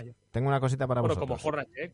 Como Hornacek. un tío que no se depilaba, cosas así. Los de Utah, si es que... Tengo una cosita para ¿qué- qué vosotros. tienes, Manu? A ver. A ver. Mira, has encontrado el vídeo, perfecto. en- A ver. Eh, eh, no, Magnus Carlsen, no, ¿qué coño Magnus Carlsen? Ah, aquí. Eh, eh, No eh, sé. ¿Qué es eso? Míralo, míralo. Mira, mira, mira la cámara. Esto es, esto es lo que decía. Míralo, míralo. Mira este Mira hombre. la cámara. Really not much different from La Michael cámara. Jordan walking through here. Hi. An No le para a nadie. You look wonderful. Why, thank you. You like Bueno, le preguntas si es americano y Sí, sí, sí, sí. Le para, le para una tía americana que no saber ni He's quién a es. hell of a player. See, you got all the players right there on your shirt. Is Charles the only one you've ever seen? It's the only one I've ever met. Hey guys, do you know any of those guys on there? Dice, ¿conoces a todos los tíos ahí? Este eres tú. Who's that? Y Está enseñando una camiseta con las imágenes del Dream Team. Y le dice, ese es mi papá. Una tía. We're making a point that nobody ever recognized you. I hate this. I can't go anywhere without being bugged. me encanta lo último. Dice, odio esto, no puedo ir a, a- a ningún sitio sin que me paren. a punto de debutar, o no sé si debutó. Hace... David Sí, Stockton, David sí, sí, jugó con los Kings. Jugó con los Kings, sí, señor. Eh, bueno, no sé qué le habrá pasado a Oscar, que, que no, que no vuelve, no me contesta aquí al... al- enfadado por no. Es que Dani puntos, le ha pasado. la Dani le acaba de pasar a Oscar la clasificación. Uh. Dani va Con un, con un mes sin venir al programa. Bueno, pues venga, vamos, vamos con el segundo. El segundo va, el segundo que hace. Este, este hace más risa. Lo hemos visto en la WWE. Uf, Denis Rodman ha estado ahí. WWE. Uf. Sí, eso es lucha libre, pressing catch. Ah, El pressing catch. pues ni idea. Lo Ni tenemos. ¿Cómo se nota la gente que sigue la. ¿Shaq estado ahí? Shaquille O'Neal, J.P. Stones. Te he pillado. Vale, Ah. bien. Sí, estaba, ha estado Rodman, ha estado Carmalón, pero Shaquille O'Neal es el último jugador NBA que ha estado. Ah, no, ya, ya, ya me pillas. Yo, yo sé No, que... Trey mm, Young. Ya por eso, he dicho, por eso he dicho WWE y no WWF. yo sé que... Porque mm, era el, que, que- mm, el, del no- el de los 90 y tal, ¿no? Este- sí, Ya me, ya me, que, ya ahí, que ahí es donde había estado Ah, Rodman, ¿no? estará, estará fácil, estará fácil. Trey Young estuvo, es verdad, el último que estuvo fue Trey Young. Pero Trey Young no luchó. No, fue ahí con el... no, al Madison, con el... Shaquille. Fue al Madison con el, estuvo con el como- cinturón. Como, demás. estuvo, como estuvo Alonso Ball también. o sea, ese- así en esa pinta. Ujú. Em, Pero Shaquille O'Neal también puedes buscar en YouTube si quieres el.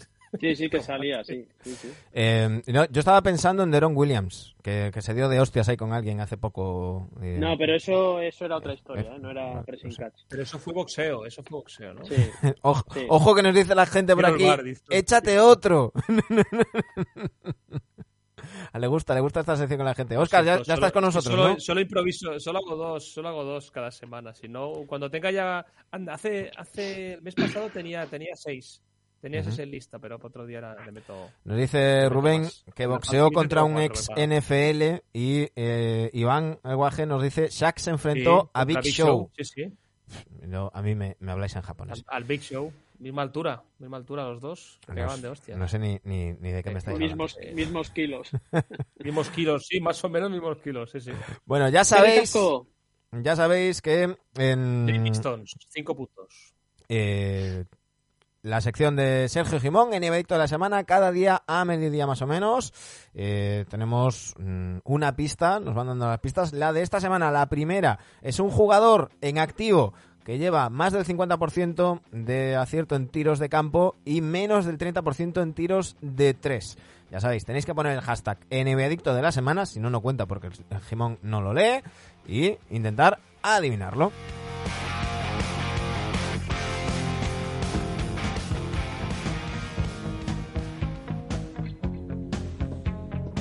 Y vamos con la sección de Dani Gea, ya no dejo más de la canción porque nos van a silenciar el audio y nos lo van a prohibir en todos lados, porque estamos en... Eso es, ya os lo digo, Every Breath You Take, ya la quito. Eh, es que, eh, que sepáis que, que esta semana Spotify ya me ha avisado que nos quitan eh, siete programas de los que teníamos ahí archivados por temas de canciones de las secciones y entonces pues pues lo, vamos las, las más conocidas van a estar unos segunditos nada más porque si no es un es un, Cristo. Eh, dice el guaje la semana en efecto la semana son los padres aquí estamos con la sección de Dani Egea con Fab Season donde eh, aprovechando el 75 aniversario de la mejor liga de baloncesto del mundo Dani Egea repasa cada una de las temporadas de la historia de la NBA estamos ya en los años 80 escuchábamos Every Breath You Take de The Police esos primeros acordes para que no nos escapen Dani, eh, ¿en qué año estamos? Sí, y, y está Oscar, ¿no? ¿Nos estás escuchando, Oscar? Sí, ¿me escucháis? Ah, vale, hola, Vale. hola, ¿qué tal? Yo le saludé sí, antes, te como no dijo escucho. nada, digo, bueno, se- no se ha ido. Es que Bueno. cosas, de- cosas, cosas del directo, la, la tecnología a veces. la tecnología. Mm. bueno, Dani, ¿en qué La año estamos? fotoinformática. Pues venidme con, venid conmigo a recordar los años 80, la, inicios de la década de los 80. 82-83. Hoy vamos a hacer Bueno, tres Todavía, añitos. todavía no estoy, tío. Todavía no estás. Espabilamos, va. Hay alguno por aquí que, que ya, está ya que follado. Hay alguno que ya ha follado. Venimos sueltos hoy, ¿eh? Oh, eh. Y, no- y confirmo que Manu y yo no somos. No. yo, tar- yo tardé bastante. Yo como Easy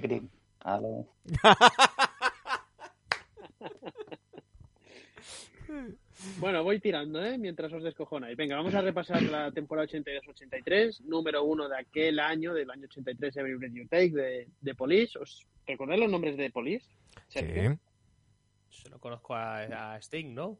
Gordon Matthew Gordon Summer. Y el de Pressing Catch, ¿no? Gordon Matthew Summer, Andy Summer y Stuart. Copeland. El mejor Muy power bien, trío de la historia. bien. ¿Pero es Sting o no? Sí, sí, sí, Es Sting, sí, sí. Le llamaban Big Sting.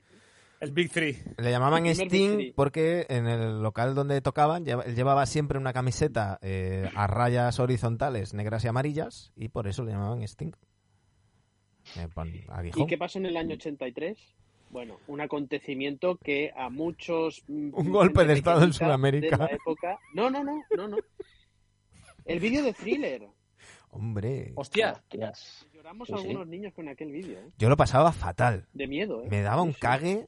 mm, algo, algo había en mi subconsciente, de algo me estaba dando yo cuenta. Yo veía a Michael Jackson en la tele y me daba miedo como niño. Ahora es ver a- ver a Bobby Portis y es lo mismo. Pero aquello fue un acontecimiento, aquel vídeo, ¿eh? Sí, sí, sí. Eh, bueno, aquel año también se descubre el virus del SIDA y, oh sorpresa, no, esto no puede volver a pasar, vuelve la democracia argentina. No puede ser. Aquí buscamos golpes de Estado. Qué raro. Venga, repasamos 82-83, primeras pinceladas. Campeón de aquel año, Sergio. Hoy voy a por ti, ¿eh? El 83, tío. Los Celtics. Ah, No, todavía Los no, los. Lakers. Los Sixers, Ah, joder. es los que Sixers. tres. era el que te quedaba. Era el Que me quedaba. a los Pelicans en la final. Sí, sí. Los Sixers que barrieron en la final a los Lakers 4-0. Venga, MVP de aquellas finales Moses Malone. MVP de aquel año de la temporada. Otra vez Moses Malone, el tercer MVP Moses, de su. qué grande. Perdón, el MVP de las finales. eh, sí, Malone lo he dicho. Mm, Malone. Sí. Entrenador del año Nelson de Milwaukee. Rookie del año Cummings de los San Diego. Primer quinteto Larry Vermont, Krieger, Bing Malone, Ma- eh, Magic. Recordad que no puedo decir el nombre de Magic Johnson. Es verdad. Eh, nombre de pila. MVP del All-Star Julius Erving, su segundo MVP y número uno del draft. Un tal James Worthy. Ujú. Bien, ¿no? ¿Ese Sí, quién sí. es? Ese quién es.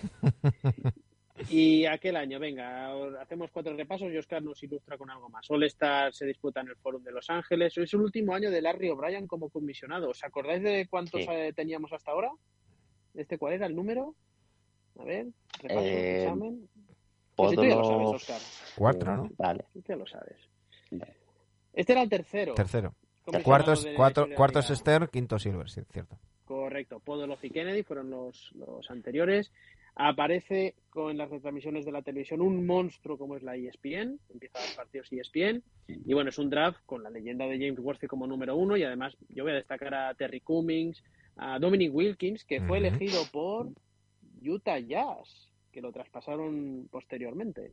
Bueno, Sí. no llegó ni a jugar con Utah Jazz. Además, por ahí está Ricky Pierce, Eaton, etcétera. Y bueno, los Sixers que arrasarían en aquellos playoffs, ganando a los Knicks 4-0 en Madre semifinales, a los Milwaukee Bucks 4-1 en finales de conferencia y barren a los Lakers 4-0. Unos playoffs en donde solo pierden un partido, estos míticos Sixers del 83, ¿no? ¿Cómo que era lo que había anillo- dicho Moses Malone? ¿Cuándo anillo se la instaura la, la primera ronda? ¿Cuándo se instaura? ¿En qué año? A los 90. Eh, a partir de No, no, la 83-84 ya se empieza a poner la primera ronda. La primera pues- ronda a, tres, a cinco partidos. Que- No, pero aquí ya la tenemos.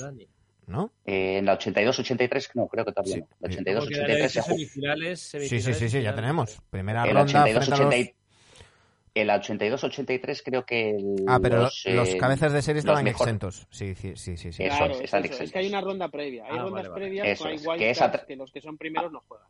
que es a tres partidos, las rondas previas son a tres Eh, partidos. exacto. Y bueno, unos, unos Sixers que realmente mm, pensamos siempre en los 80 en Celtic, sobre todo en el este, pero los Sixers dominaron el este a los principios de los 80, ¿eh? Sí. porque son sí. tres finales NBA en cuatro años. Muchas veces yo creo que tendemos a olvidarnos de estos equipos con el miticismo de la guerra Lakers-Celtic, ¿no? Pero un equipo con la llegada de Moses Malone, que acaba de ser el punto que necesitaba aquel equipo, con Julius Erving, con Morris Chicks, pues que gana el anillo, ¿no? Eh, un tío que acaba, cuando hablamos de Malone, la gente solo piensa en Cal Malone muchas veces. No, Moses Malone. Moses Malone, un tío que acaba 25-18 de media en las finales de aquel año. 25-18 ante Lakers. Y, es Moses Malone, casi perfecto, ¿eh? y Moses Malone, que 60 antes de los playoffs, Dani, cuando le preguntaron qué, qué iban a hacer los, los Sixers en, en playoff, que no sé si habían 66 o 67 victorias, eh, 65. 65 17. 65-17. Y le preguntaron que qué iba a pasar en postemporada. Él dijo fou, fou, fou. Eh, eh, Sí. 4-0, 4-0, 4-0. Y que los aficionados de los Sixers aún a día de hoy siguen diciendo fou, fi, fou, cambiando el del medio por FI, porque ese 4-1 que, que, que decías. Casi, casi lo cumple Mo Malone. Sí, sí. Uno de los grandes algún- equipos de la historia, ¿eh? de la liga. Algún día hacemos un hilo solo de, de- de- Os puedo hacer un hilo solo de esa, de esa anécdota. Lo hacemos porque hay Ah, pues historias venga. para todo eso. Pero lo que sí quería dejar eh, de esta historia es eh, eh, muchos me han preguntado, oye, pero ¿cómo es que Worthy es el número uno del draft si los Lakers quedaron campeones el, día- el año anterior? Pues eso es todo obra y gracia del señor Ted Stepien, que era el propietario de Cleveland, y algún día en la sección mía lo vamos a traer a colación y contamos algunas de sus, de sus desventuras, que fue un personaje que, que merece la pena conocerlo. Pero por decirlo, hay una regla que lleva su nombre que impide traspasar es. rondas de años consecutivos, porque este hombre traspasaba toda ronda que le, ca- que le caía. Era, era como los Thunder, pero al revés. Thunder. Pero era, como, Sí, era el anti-Thunder, ¿no? En vez, en vez de acumular rondas, las regalaba, porque además es que las regalaba, y por eso esa ronda de, de Caps llegó a, a los Lakers y acabó siendo James Worthy. Bueno, algo parecido al que hizo también el, el propietario este de los Nets, ¿no? Cuando Mm. de Brooklyn, Sí, sí, cuando Sí, llegó. Efectivamente, efectivamente. Venga, y acabamos este año, medias de la temporada. Alex Inglis, 28 puntos por partido. Moses Malone, 15 rebotes por partido. Magic Johnson, 10 asistencias. Ray Richardson, 2 robos por partido. Y Rollins, 4 tapones por partido. Perfecto. Pues vamos con la siguiente, que yo creo que tampoco la vamos a poder dejar sonar demasiado, pero bueno, al- algo dejaremos. La tarareamos.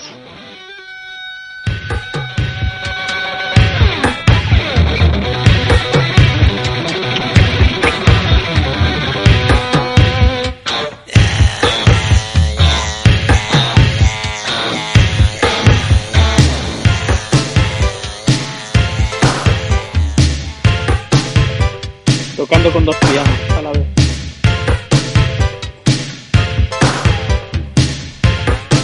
Nos cargamos el pelo, nos ponemos las sombreras y volamos a 1984.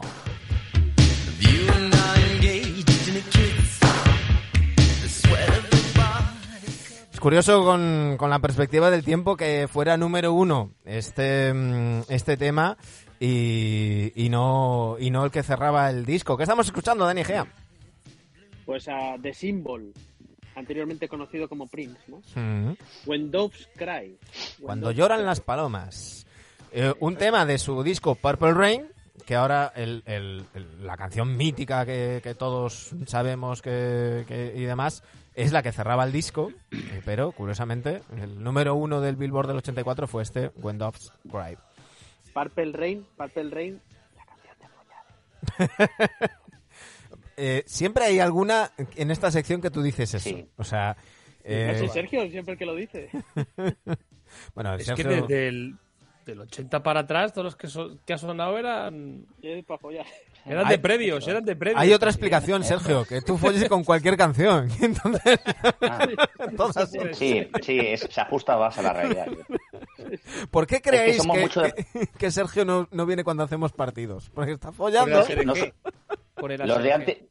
Los de los No, 70 joder, somos tío, mucho me de... estáis- me estáis- a ver, me estáis creando una fama que... que- que- Sí. no De, de, de fucker, de fucker, sí señor, sí señor. Es que en los 70 tienes que comprender que éramos mucho de prolegómenos y todo eso. ¿sabes?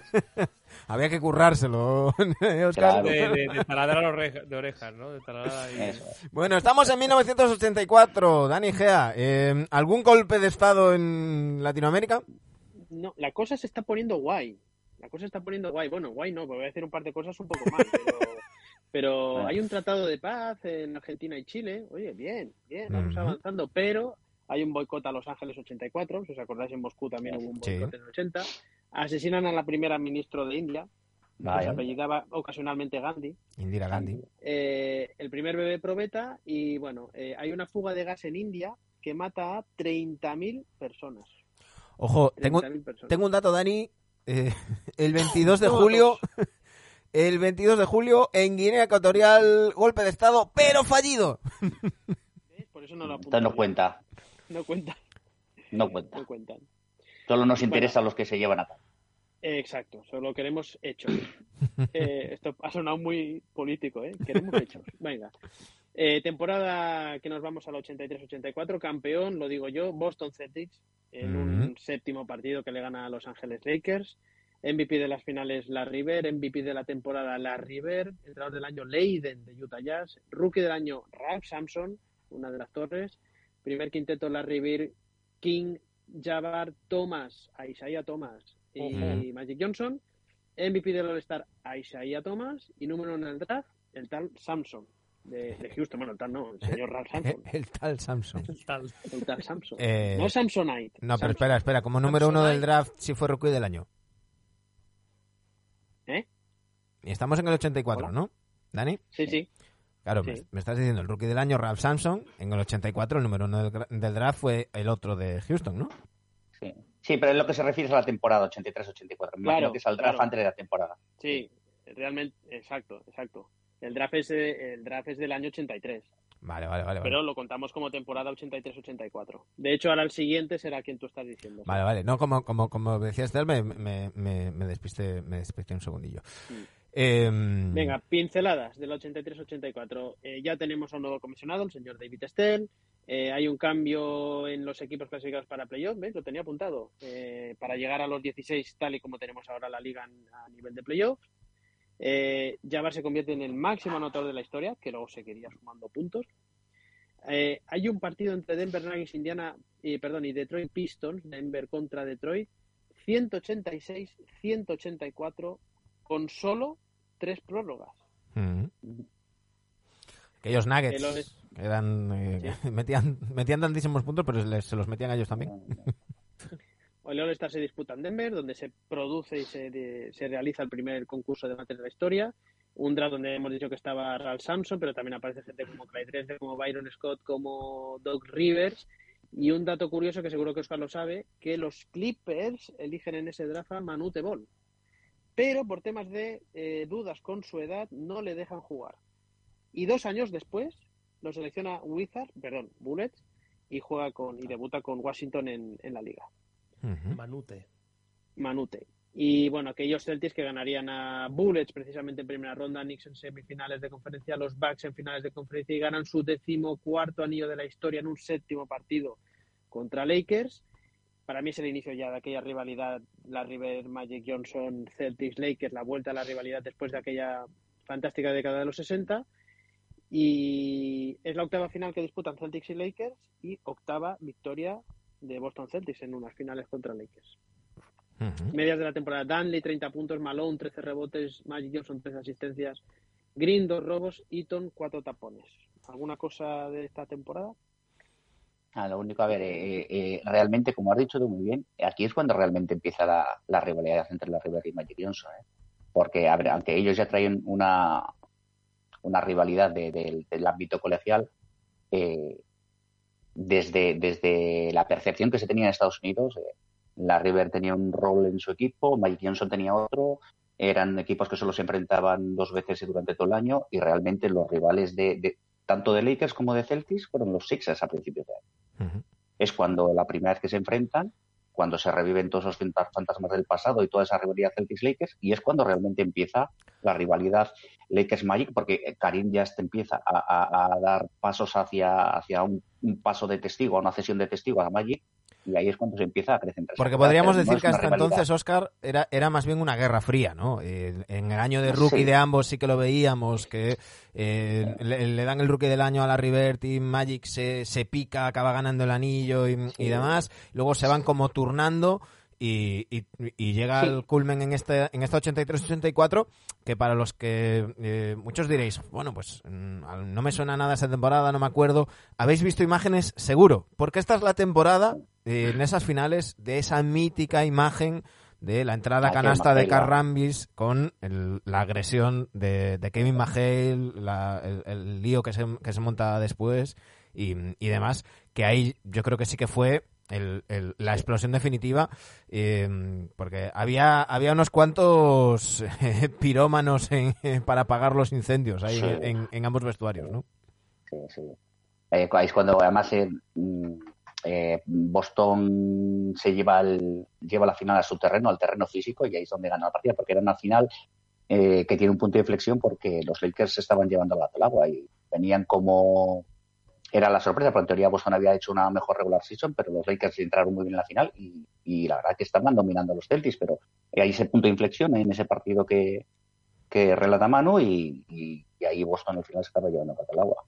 Y un, Eh, lo que sí un quería decir, agitatoallas- sí, lo que, lo- a ah, decir que, agitatoallas. que un agita toallas que, que, que influyó mucho en, en, ese, en esa eliminatoria, eh, además de, de Cedric Maxwell, que, que yo creo que fue clave sin ser de los más importantes, eh, eh, alguien como Emel Carr, que, que, que- que era, o sea, si ahora llamamos troll en beat, eh, no sé qué llamaríamos a Carr. mm, Para mí uno de los personajes más despreciables de la historia de, de- Sí, sí. de- de la NBA. Eh, claro, eh, es de esos personajes que adoras cuando está en tu equipo, pero cuando, cuando está en el equipo rival, pues, pues lo aborreces, ¿no? Eh, lo que le decía yo de Magic y la River es que el sentimiento de rivalidad entre ellos sí que existía porque eran dos grandísimos jugadores mm, que habían llegado juntos, que habían tenido una rivalidad anterior, pero la percepción que había en, en los aficionados y en eso no, había- no existía todavía esa percepción de rivalidad entre ellos. Se les veía a Magic en un segundo rol de segundo espada, no segundo espada, porque hay gente que, que, que se pone el grito en el cielo, cada vez que lo digo. No estamos hablando de un segundo espada en relación a que era un jugador de segunda fila, no. Sino que Karim él era todavía el equipo de Karim. Entonces, eh, sin embargo, la River sí que era eh, la cabeza sobresaliente, aunque era un equipo coral de los Celtics, la River era la cabeza que sobresalía sobre todos, ¿no? el, el- el jugador franquicia. Por eso no se tenía hasta el 83, hasta el 84, no se tiene esa percepción de rivalidad entre estos dos jugadores. Bueno, pues ahí tenemos la, la temporada 83-84. Y ojo, eh, Dani, estaba pensando si a, eh, si a ti y a Sergio la anterior os parecía canción de follar, eh, me da miedo lo que vayáis a hacer ahora. Vamos a por los condones. ¿eh? Subid las manos. Eh, nena, La sutana. estamos escuchando aquí en la madrugada a George Michael.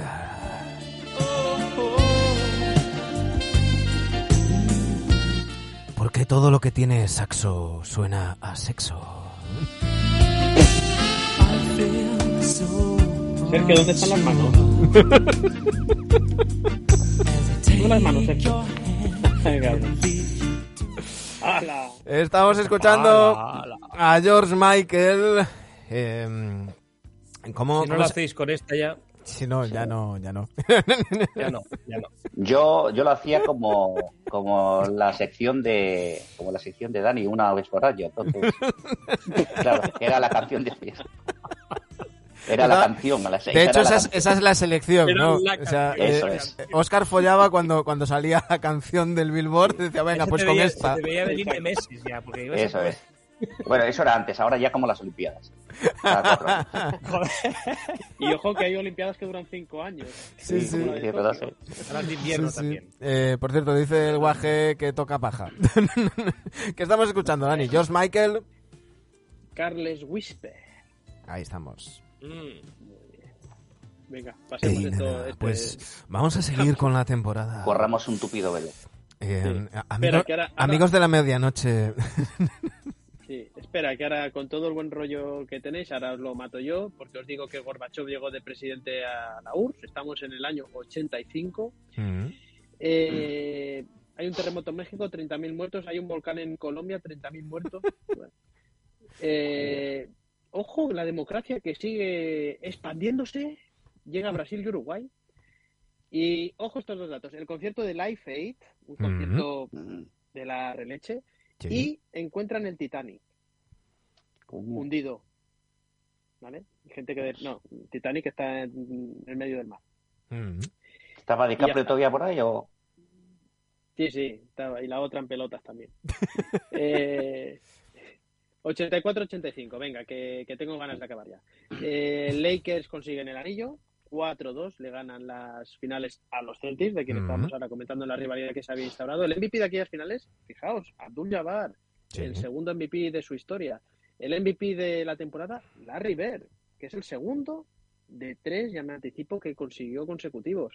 Entrenador del año Nelson de Milwaukee, su segundo entrenador del año. Rookie del año, un tal Jeffrey. Michael, Michael Michael Jeffrey Jeffrey Jordan. Eh, ¿Ese quién es? No sé quién es. Ese no te suena, ¿no? La Ojo cabra, la cabra, la, eh, la cabra. Hola, hola, hola. Cuidado con Spotify. Ahora, ahora vamos a dar, eh, a partir de ahora, eh, dos nuevos premios. El sexto hombre del año, que hasta ahora nunca se había dado. El primero es para Kevin Mahal. Mahail. Y el defensor del año, Mahale, Majete. Y, entre, eh, perdón, eh, defensor del año, Mark Eaton. de Por Utah cierto, eh, no, otra de las cosas que trajo David Stern. Sí. Porque esta es la primera quinteto- temporada de David Stern. Eh, bueno, el año anterior, ¿no? Sí, sí. Por eso- quinteto, Larry Bird, King, Malone, Thomas, Johnson.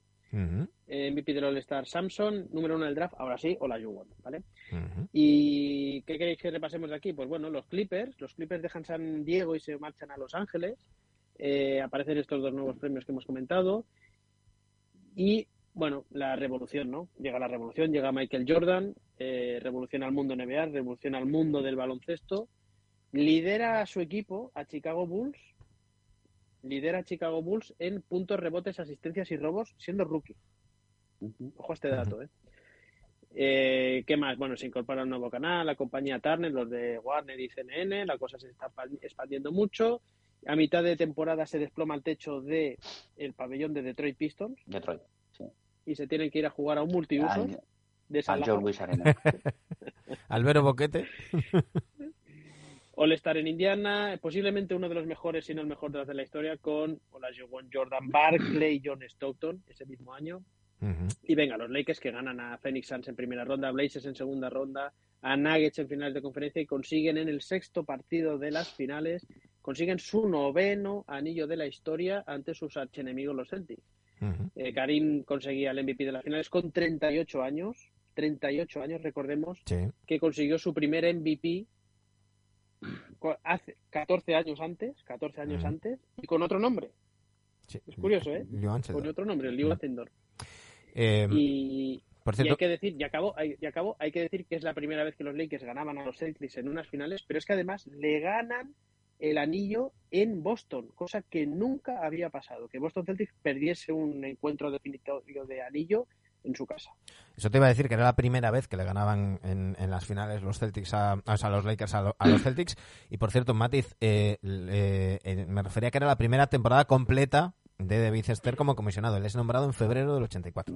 Entonces ya Sí. esa temporada 83-84 ya no introducen muchos cambios y ya estaban trabajando de cara al 84-85, que es cuando, pues entre otras cosas, entran los premios, sabemos, eh, bueno, la política antidrogas también que, que desarrolló David Esther, bueno, todas esas cosas que hemos hablado en algún que otro especial que hemos hecho sobre, sobre David Esther. Así que ya sabéis, Pues ya está. esta noche en arroba NBAdictosRC en Twitter, eh, Dani Gea os pondrá la encuesta para que elijáis vuestra Fab Season, vuestra mm, temporada favorita de estas tres temporadas, la 82-83, 83-84 y 84-85.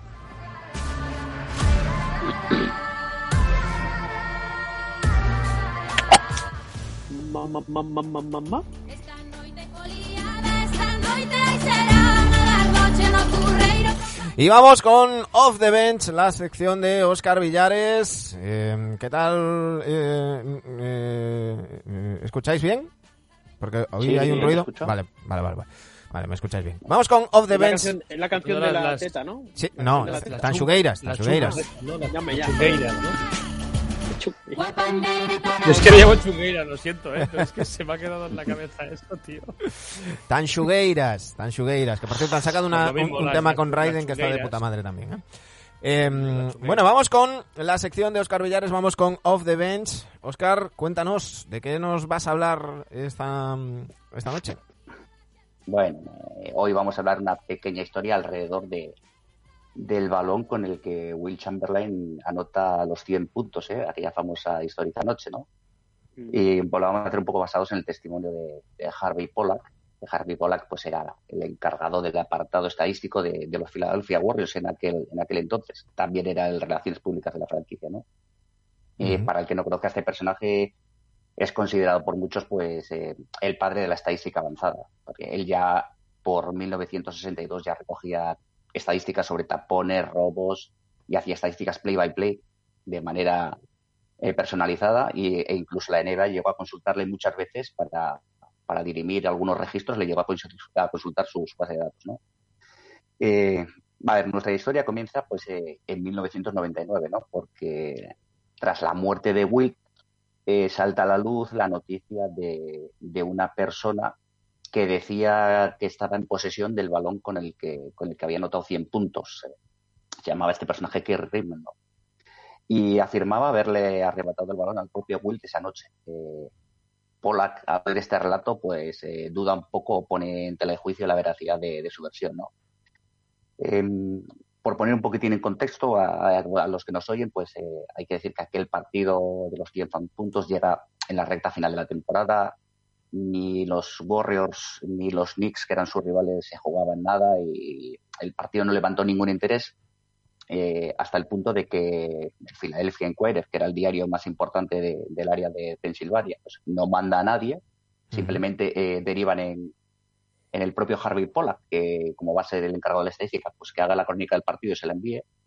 Y incluso a importantes agencias de prensa, como eran eh, Associated Press y, y UP, que era un, y United International Press, eh, Press, pues, pues también, Press International, perdón, también delegan en, en Harvey Pollack, no, no envían a nadie. Tan solo hay una emisora local eh, a través de Bill Campbell que narra el partido en directo. ¿no? Eh, solo asisten 4.000 personas. eh, era un partido rutinario. No se esperaba que pasara nada aquella noche. ¿no? El caso es que según avanza el partido, pues empieza a tomar forma la, posibilidad de que Will eh, alcance los 100 puntos, pues por concurridas y, y varias circunstancias que otro día ya hablaremos. Y, en efecto, cuando esto sucede, cuando Chamberlain anota los 100 puntos a falta de menos de un minuto, pues el partido se para. Incluso muchos de los aficionados saltan a la pista e incluso pueden estrecharle la mano. ¿no? Y antes de que se vuelva a reanudar, uno de los árbitros, Will Smith, eh, le comenta a Harvey Pollack que deberían apartar ese balón y, y- dejarlo para posteridad, que debería estar en el Hall of Fame. Entonces lo hacen así, apartan el balón y el, y el partido continúa con un balón distinto. ¿no?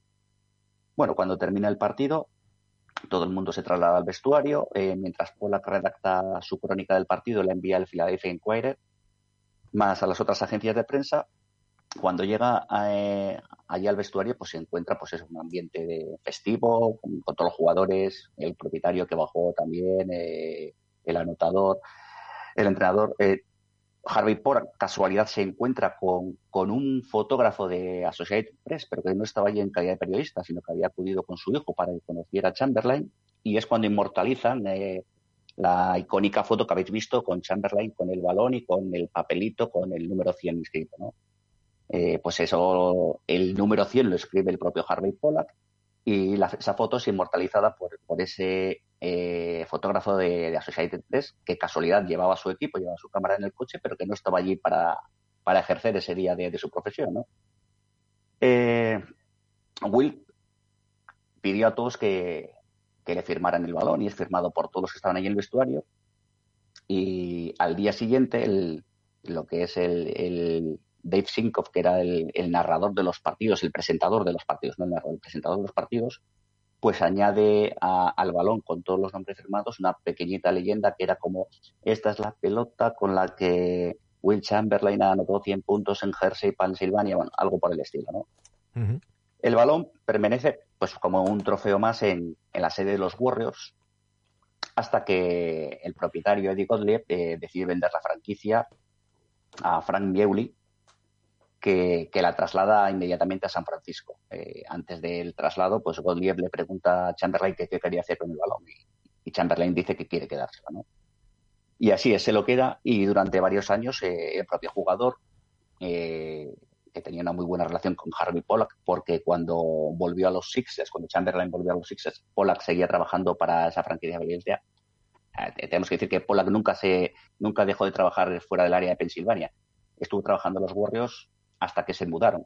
Cuando Syracuse se traslada a Filadelfia, pues Pollack empieza a trabajar para los Philadelphia 76ers. Y casualidad que se volvieron a juntar los Sixers Pollack y Will Chamberlain. Tenían una estrecha relación. Pues eh, Chamberlain, pues eso, le, le confirmó durante varios años que, que el balón estaba en su posesión, ¿no? Y volviendo a 1999, pues aquel balón que Kerry Rayman afirmaba que era el que le había arrebatado a Will Chamberlain se, se subastó por una cantidad de unos 550 mil dólares.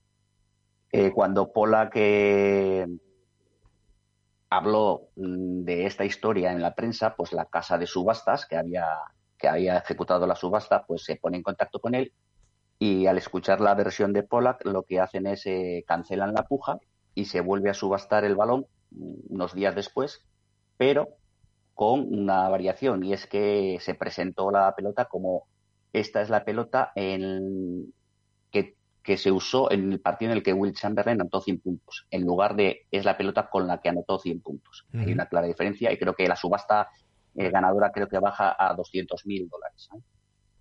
Eh, bueno, el caso es que con el paso de los años aparecieron muchísimas personas, pero muchas que, que afirmaron que Will les regaló aquel balón de la discordia, ¿no? Sí, me lo, a mí me lo dio el propio Will. tal. Entre ellos el propietario de los Warriors, el, que, el de los de San Francisco, Frank Bewley, el cual le reconocía a Pollack que lo único que tenía el balón era la firma del comisionado Walter Kennedy, Mm. algo que era imposible porque Walter Kennedy eh, empieza a su cargo, o sea, accede a su cargo en 1963, que es un año después de lo que de, de la noche esta mágica, que es que ocurrió en 1962. O sea que nos encontramos con, con un escenario en el que Will durante varios años estuvo regalando decenas de balones a varias personas, diciéndoles a todos que era la pelota de los 100 puntos. Vamos, algo y mi pregunta de- es- Haber regalado con, condones. A mujeres. Y mi pregunta es- mujeres. ¿Crees que lo regalaba o lo vendía? Porque y eso, a cambio de que a mí no me Bueno, eh, de hecho, hasta hace poco, todavía hasta hace cuatro o cinco años, eh, este Kerry Rayman todavía afirmaba y que decía que tenía testigos visuales que, que aquel era el verdadero balón del partido, que no era el otro, pero bueno, eso lo dejamos ahí para la polémica. Pero a mí me, hubiera- me gustaría haber visto a Will Chamberlain regalando balones y la risa que, que tenía. Sí, sí. Yo, te- yo tengo una pregunta porque es muy icónico lo que estás diciendo de la foto, del balón, etcétera. Pero a mí me parece tanto o más icónico incluso el papelito. Del papelito no se sapió, no se supo nada. No se supo más. El papelito, eh, eh, el, el amigo Harry Pollack contestaba que con las prisas, con todo esto, con esto de llevar la crónica y tal, se le olvidó. Y desgraciadamente fue triturado. Fue triturado y, y eso. Y estuvo, estuvo Harry Pollack que reconocía que estuvo investigando y consultando con expertos y claro, y dijo que el papelito aquel podía haber alcanzado pues una suma de, de, pues eso, de varios, pues podía haber sido tan casi tan valioso, tan valioso como el Como el balón. Sí, sí. Sí, sí. Sí. Mitiquísimo, mitiquísimo. Y En por, por cierto, que no, no fue lo único que le pasó, sino que simplemente que además el Philadelphia Inquirer cuando da la noticia eh, omite y no le da crédito a Mm. Harvey Polk sobre, sobre Si no puso la crónica nombre. del partido. Ponía- a- hoy en día pondrían redacción. Eso es. Redacción del Inquiry, a tomar por culo. En fin, estas, estas historias que eh, nos, nos cuenta eh, Oscar Villares en su sección Off the Bench. Ya sabéis que cada lunes, cada semana lo tenemos aquí y vamos descubriendo. Tenéis su blog y su cuenta de, de Twitter para ir siguiendo más. Eh, nos quedan, nada, 5 o 10 minutitos para, para charlar de un par de cositas, pero antes ya sabéis que repasamos la clasificación.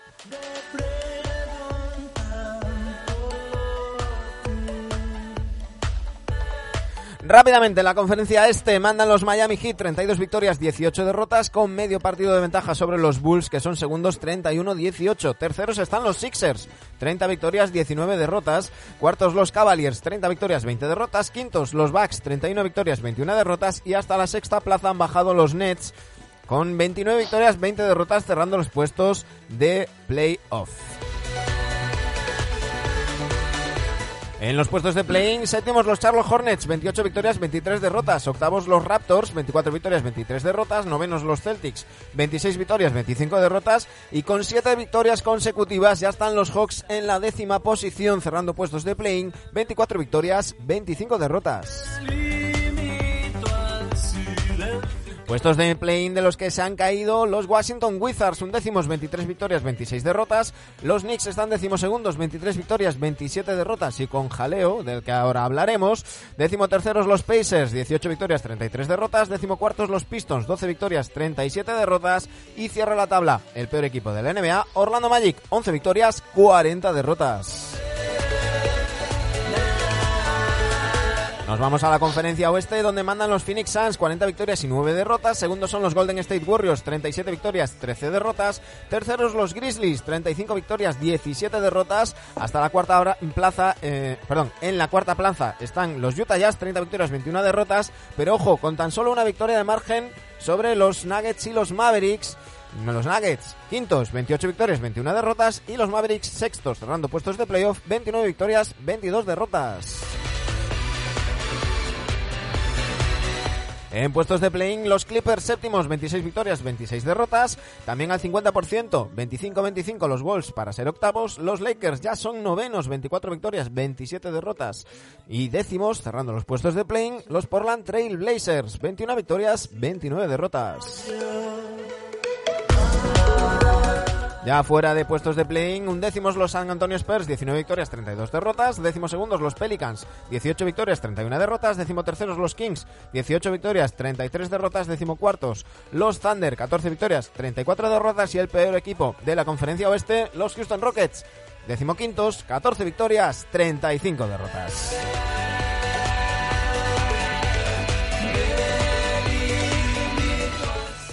Bueno chicos, eh, varias cositas tenemos que, que comentar, pero mm, teniéndoos a vosotros os tengo que preguntar por los Knicks, os tengo que preguntar por Julius Randle, con, con todo lo que, lo que ha pasado. Eh, no sé si queréis poner en contexto vosotros, que lo seguís un poquito más de, de cerca.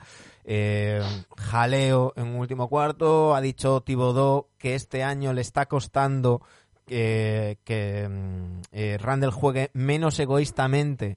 Eh, eh, le está costando más de lo que le costaba la temporada pasada. eh, todo el tema que hubo con, con, la, con, la afición y demás. Eh, ¿cómo, cómo veis el tema de, de Randall? ¿Creéis que se le puede mover? Porque está saliendo ya en unos cuantos rumores. Y de hecho, los amigos de Soy Knicks, hace un rato, antes de que empezáramos nosotros, eh, estaban ahí comentando posibles traspasos muy a la baja de Julius Randle.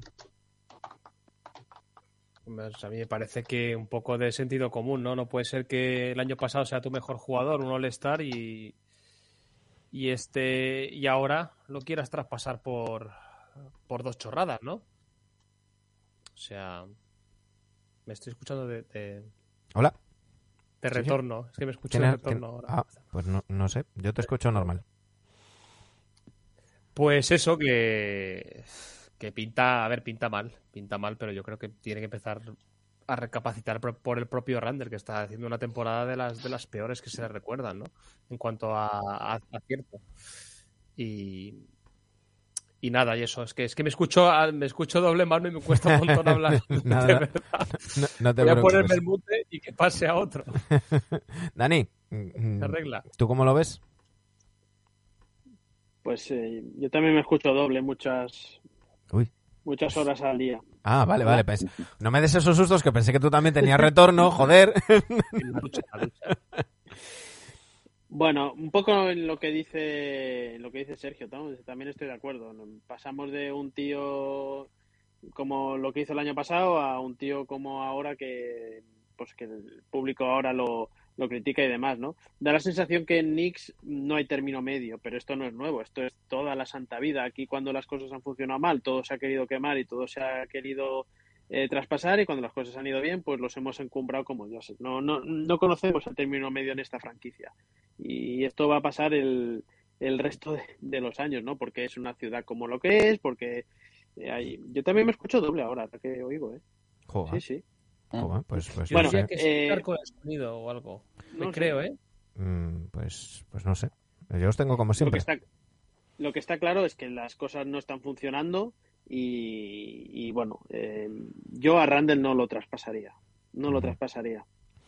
Nos dice por aquí Metzoat, vaya caída de precio de mercado. Me, me merecería moverlo ahora o intentar revalorizarlo de aquí al final de temporada. Yo creo que lo segundo. Y dice, yo casi optaría por lo segundo, ahora casi te dan pipas por él. Y dice el guaje, ¿habéis visto la imagen de Randall sentado aparte del equipo en los tiempos muertos? Creo que es un buen termómetro de cómo están las cosas allí. Sí, lo más normal, lo más normal, si no hay un giro inesperado en la situación de la temporada de Knicks, yo no descarto la salida de Thibodeau a final de año. Pero no porque se lo merezca, que no, no creo que sea una cosa de que esta temporada vaya mal por Thibodeau, ni mucho menos, sino porque ya hemos llegado a ese punto en que los jugadores están hasta los cojones de él. Y creo que ya sabemos que los proyectos de Thibodeau son a dos, tres años corto plazo. máximo. Bueno. Sí, y, y fines de ciclos traumáticos suelen ser. Eh, sí, traumáticos. No sí. sé si seguís a Tommy Beer, es un, es un periodista que Sí. sigue que sigue a los Knicks. Eh, ha hecho un en Lo su estaba Substack- leyendo precisamente, sí. En su Substack ha hecho un, un artículo bastante duro. Ha dicho que eh, la conducta poco profesional y la falta de esfuerzo en el último cuarto frente a la, en la derrota frente a Milwaukee eh, son inexcusable- inexcusables. Un equipo y un entrenador eh, eh, comprometidos con construir una cultura ganadora no pueden perdonarlo. Eh, tiene que tiene Randall que ganarse sus minutos y ha dicho que eh, Thibodeau tiene que mandar un mensaje potente a la plantilla y a, y Randall eh, sacándolo desde el banquillo. No sé si vosotros es lo que lo que haríais, aunque no sé si te arriesgas a que te aporte menos todavía. Sí, yo creo que es de- demasiado No. demasiado disruptor ese, ese, ese disruptivo, ese, ese- esa decisión, no sé. No creo que, que vayas a conseguir más de Randall. Sí que es verdad que, a ver, eh, hay ciertas imágenes que se han visto durante los partidos en que algo está pasando sin el equipo, con, con el, la relación con Thibodeau. No sé si es que los jugadores ya no creen en sus métodos, si es que están cansados ya. Y Julius Randle le pasa, eh, está dando también síntomas de lo mismo. Incluso se habla, el Tommy Beer también eh, creo que ha dejado algún Twitter, eh, alguna imagen como diciendo, mira, no ha ayudado a Topin a levantarse cuando se ha caído. Hay síntomas de que las cosas no están bien, pero, pero como decía Dani, es que en Nueva York todo se magnifica, todo, lo bueno y lo malo. Mm. Igual que el año pasado se hablaban demasiadas cosas buenas, más de la, igual precisamente de las que había, y cuando hay alguna algún roce, que yo creo que pasa en muchísimas franquicias de NBA, también se magnifica todo. Eh, luego está el tema de Cam Redis, que nos está comentando por aquí Marcusi, eh, eh, sin entrar en cómo, cómo están cómo están los, los Hawks, dice este este este gif, o sea, este meme que me hace mucha gracia del, del paisano con la camisa que le regala una camisa absolutamente igual y dice Thibodeau sustituyendo a Kevin Knox en la rotación por Cam Redis, ¿no? En plan de pues por la misma, Ya, la misma es mierda. que ahí hay que echarle la culpa a Thibodeau. Hostia, pruébalo, macho. Tienes un potencial ahí por, explo- ¿no? por explotar. Bueno, anda lesionado, ¿eh? Anda, anda fastidiado físicamente. De todas maneras, tam- sí, de todas maneras, va- vamos a ver cuánto juega Cam Reddish aquí a final de temporada, ¿eh? Porque yo tengo mis dudas de que vaya a ser importante en este equipo, ¿eh? Tengo mis serias dudas. Eh, a- por volver un poco a lo de antes y muy rápido, em, yo hay que intentar ser más positivos. Lo que pasa es que en esta franquicia es imposible. Es una franquicia que es o todo bien o todo mal. Hay que ser más positivos. Hay que intentar volver a la senda de las victorias, a bajar el culo, a volver a defender, a que se Sí. recuperen lesionados, a volver a intentar recuperar la forma física. Oye, y, y- y es que yo no me creo que Julius Randle ni sea el del año pasado por muy top, ni sea el de este año por muy bajonazo. No, tiene que haber un término medio. Hay que buscarlo. Lo que pasa es que a mí me da la sensación que los Knicks están como ese equipo que lo lleva intentando cuatro o cinco años seguidos con los mismos jugadores y acaban hasta los cojones entre ellos. Pues parece que hayamos, nos hayamos comido cuatro años de un proyecto. Sí. Eh, yo, yo hay algo que no entiendo mm, y que creo que ya os he, os he preguntado en, en alguna ocasión y es la insistencia de Tibodó con este quinteto cuando uno va a los números y ve los números de los titulares y de los suplentes dice joder y no se le ocurre cambiar son el- los que, le, los que le sacan los partidos al final. claro no se, no se le ocurre cambiar el quinteto no digo todo pero pero ir, ir probando algunos cambios yo no, eso no lo entiendo muy bien Cabeza, cabeza Pero es que el año-. Pero es que el año pasado funcionó así bien, funcionó con una buena rotación desde el banquillo, con Derrick Rose, con, con Quickly, eh, aportando, con Alec Burks, aportando desde el banquillo, y fue bien. No sé, que ¿habría mucha diferencia con poner a estos de titulares? No lo sabremos, es PC Basket. Pero, pero no lo sé, no creo que tampoco sea una cosa súper definitiva como para decir que la temporada ahora tendríamos 10 victorias más, por ejemplo. No lo sé. Al final, el que entrena a estos tíos es él y él verá lo que cosas que nosotros no veamos, evidentemente. Si es que no es una diferencia de calidad de la primera y segunda edad, es, es una diferencia de actitud. O sea, es que los cinco de inicio tienen que poner actitud en pista. Y será como el año pasado. Si no, no. No sé, estarán quemados. Entiendo que estarán quemados con Tibodó. Tampoco sé quién puede venir, ¿eh? El entrenador, no sé quién. A ver si va a venir otro peor. todo. No, Este, hombre, a ver, joder, que Tibodó, Tibodó ha hecho cosas- Gundy. Tibodó ha hecho cosas muy buenas, hombre, lo del año pasado. Sí. Nadie en su sano juicio se los Por eso que no sé quién, quién podría encajar en, en Nueva York. bueno, Porque no- entrenadores que de equipos eh, No es una plaza fácil, ¿eh? es que, no, es que no, no te dejan trabajar. O sea, la presión que hay ahí es que no te dejan trabajar. Bueno, ya veremos. Por cierto, hay que comentar que eh, definitivamente mm, rotura del ligamento de mm, eh, cruzado anterior de, de, Joe Ingles. Se va a perder todo lo que queda de temporada. Recordemos que terminaba contrato. Veremos a ver qué, mm, qué sucede con el australiano. Le ha puesto un tuit muy chulo eh, eh, Ricky Rubio diciéndole que, que, eh, eh, volveremos y decía una frase que me ha gustado dice el, secreto de la vida está en jugar las cartas que te han tocado como si fueran las cartas que querías y, y bueno a ver si, si vuelve si vuelve Ricky Rubio y, y Joe Ingles Em, por cierto, dice el guaje, ¿volverá Ingles a jugar en la NBA? En la NBA no lo sé, no lo sé, entre, entre la lesión, la edad y la temporada que estaba haciendo, pues no, no lo sé, pero, pero en Europa yo creo que todavía va a tener, va a tener baloncesto. Eh, y ya por, ya lo último, y, nos vamos, eh, ha salido la noticia, ha dicho Mark Stein, que eh, eh, Jalen Branson mm, se resiste a aceptar la oferta que le hacen los Mavericks de 56 millones cuatro años. Eh, que, espera mm, aspirar a un contrato de 18 millones mm, por, por año. ¿Cómo veis esa, esa historia? Pues tampoco tienen mucho margen los Mavericks para, para moverse que no sean en, en, en renovaciones, ¿no? Mm, Desconozco cómo están las arcas de los de los Mavericks. Lo que pasa es que la verdad es que la temporada de Branson está siendo sobresaliente. Eh, eh, es se los merece o no pues muchas veces eh, depende de, de la comparación que hay con otros jugadores a los que sí que les dan esos millones. Yo creo que mm, no sé qué va a encontrar tampoco Dallas en el mercado por ahí. Aparte de Branson que es un tipo que ya está integrado. Eh, pero es que si os digo la verdad desconozco cómo están las finanzas de los Mavericks cómo están en el tema de salarios. Pues- pero sería una, una pérdida que iban a notar desde luego Pues los, los Mavericks están, lo mirábamos esta mañana con, con, con el bueno de Miquel Bermejo. Eh, el tema es que para la temporada que viene tienen, tienen comprometidos ya una, una, buena, una buena cantidad.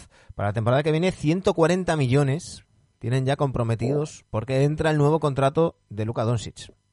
Pues Ah, claro, para, para la temporada que viene tienen ya. Tienen ya eh, 37, 35 millones 700 de Doncic. Está el contrato de Porzingis que, que también es una, una buena cantidad. Eh, 33 millones 833 mil, 19 millones 600 de Tim Hardaway Jr., 11, Eso. 11 millones de Dwight, vuelva. 11 O sea, mi- están por encima ya del límite salarial. Sí, sí, sí. 11 millones de Dwight Powell, 10 millones de Reggie Bullock, 9 millones de Maxi Cleaver, 3 y medio de, de Marianovic. Es que aquí la salvajada, eh, primero que yo pensaba, yo creo que ellos pensaban que a Porzingis lo iban a haber movido, Sí. por las circunstancias que fuesen no se movió ese contrato, pero aquí hay una salvajada enorme que es ese dineral por Tim Hardaway. Es que Pues- eso es, eso es mm, realmente una sangría, ¿eh? Sí. Pues, pues además es que el problema no es ese. El problema es tiene que años, sí. es que es que son 19.600 la 22.23, 17.800 la 23.24 y 16.100 la 24.25. Por lo menos es, es descendente. que yo pensaba que, que era como casi todos ascendentes, pero por lo menos es descendente el contrato de, de Tim Hardaway. Yo creo que, que- que van a tener que, mm, que renovarle a, mm, a, a Branson y a, mm, y a Finney Smith también, ¿eh? Yo creo que a Finney Smith también, porque es que, que- es que, que no, no creo que encuentren en el mercado algo mejor por, menos. es que es eso. Es que o lo pagas o te vas a quedar sin ese jugador y ¿dónde vas a encontrar un jugador? O sea, más barato, con el mismo rendimiento no lo vas a encontrar, eso seguro. Bueno, de todas maneras, cuidado con est- cuidado con estos jugadores que te vienen Sí. de que llevan unas cuantas temporadas pasando por, bueno, sin pena ni gloria, te hacen una muy buena temporada como lo que está haciendo ahora Branson y, y se sube, bueno, ellos claro, evidentemente van a reclamar lo suyo, su oportunidad de pedir mucho dinero y casi que te ves medio obligado como franquicia a pagárselo y luego son estos tipos de contratos que acabas eh, Hmm. cagándote en las muelas. El club de se dejaba llevar. Pero Sí. el problema es Esos. Mucho cuidado, ¿eh? si Que los no digo que no antecedentes se vean- Sí, digo que el problema es antecedentes de jugadores como estos a los que sí se les da ese dinero y al final entonces van a que por efecto cascada o por efecto dominó, al final este tipo de jugadores consiguen ese tipo de contratos. Yo, yo entiendo el jugador que es el momento de pegar el hachazo, pero, pero es que hay que tener también un poco la cabeza fría. ¿Y Cabeza qué, haría- fría qué haríais vosotros en lugar de, de Dallas? Porque Dallas ahora mismo está ante, ante mm, un- una duda. Eh, o les deja marchar reduciendo salario, pero también mm, perdiendo potencia de la, de la plantilla, porque estamos en lo mismo. Van, van a ir muy, ju- muy justos de dinero y a ver qué, qué consigues. Eh, o los renuevas y cuentas con ellos y te quedas con, con- con un equipo que da para, para lo que da, que es muy buen equipo. Sergio tiene hambre. Eh, y, y- y ap- y apuestas por, por, por renovarles o luego buscar un traspaso. Pero bueno. En fin, nos vamos a ir que Sergio tiene, tiene hambre. Está ya, ya cansado. Y, y- No sé, pensaba que las 8 horas eran hoy. Pensaba eso. Bueno, hombre. Bueno, hombre, tampoco. Hemo- hemos hecho programas más largos que hoy, ¿eh? Sí, Lo sé. 24 Lo horas como planeta. Lo sé, lo sé. Hombre, ahí está la gente de Planeta NBA. Eh, bienvenidos. Pero que me puedes echar del stream y luego seguir vosotros. Y luego ya me vuelvo. Nah, ¿Qué, nah. tiene de, ¿Qué tiene de cenar, Sergio? Es que no lo sé. Tendré que hacerme algo con lo que hay aquí porque no he podido irme a comprar hoy. Tiene, tiene pescado para cenar. ¡Ay! Nos dice Planeta NBA, os vais, joder, sí, sí, llevamos, llevamos Bueno, dos, que- dos horas, ocho minutos, llevamos dos horas, ocho minutos de, de programa, por eso ya nos, ya nos vamos. Eh, lo, eh, lo dicho, chicos, eh, un auténtico placer. Eh, Sergio, que usted lo cene bien. Eh, Os quiero.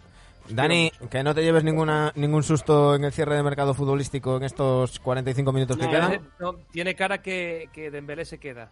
Tiene Se queda, se queda. Sí. Se queda. Me preocupa, me preocupa otro tema de, de- de positivos en casa. Uy, Bueno, Uf, sí. bueno, pues ánimos. dado una noticia un poco malilla. Mm. vaya, hombre. Bueno, pues No, no, no, que no somos nada. positivos ninguno. Pero puede haber. Bueno, ala. Bueno, ánimo. Hala. Bueno, Venga. Venga. un fuerte Vale. abrazo, chicos. Hasta la semana que viene. Venga, Hasta la semana chao. que viene. Venga, hasta luego.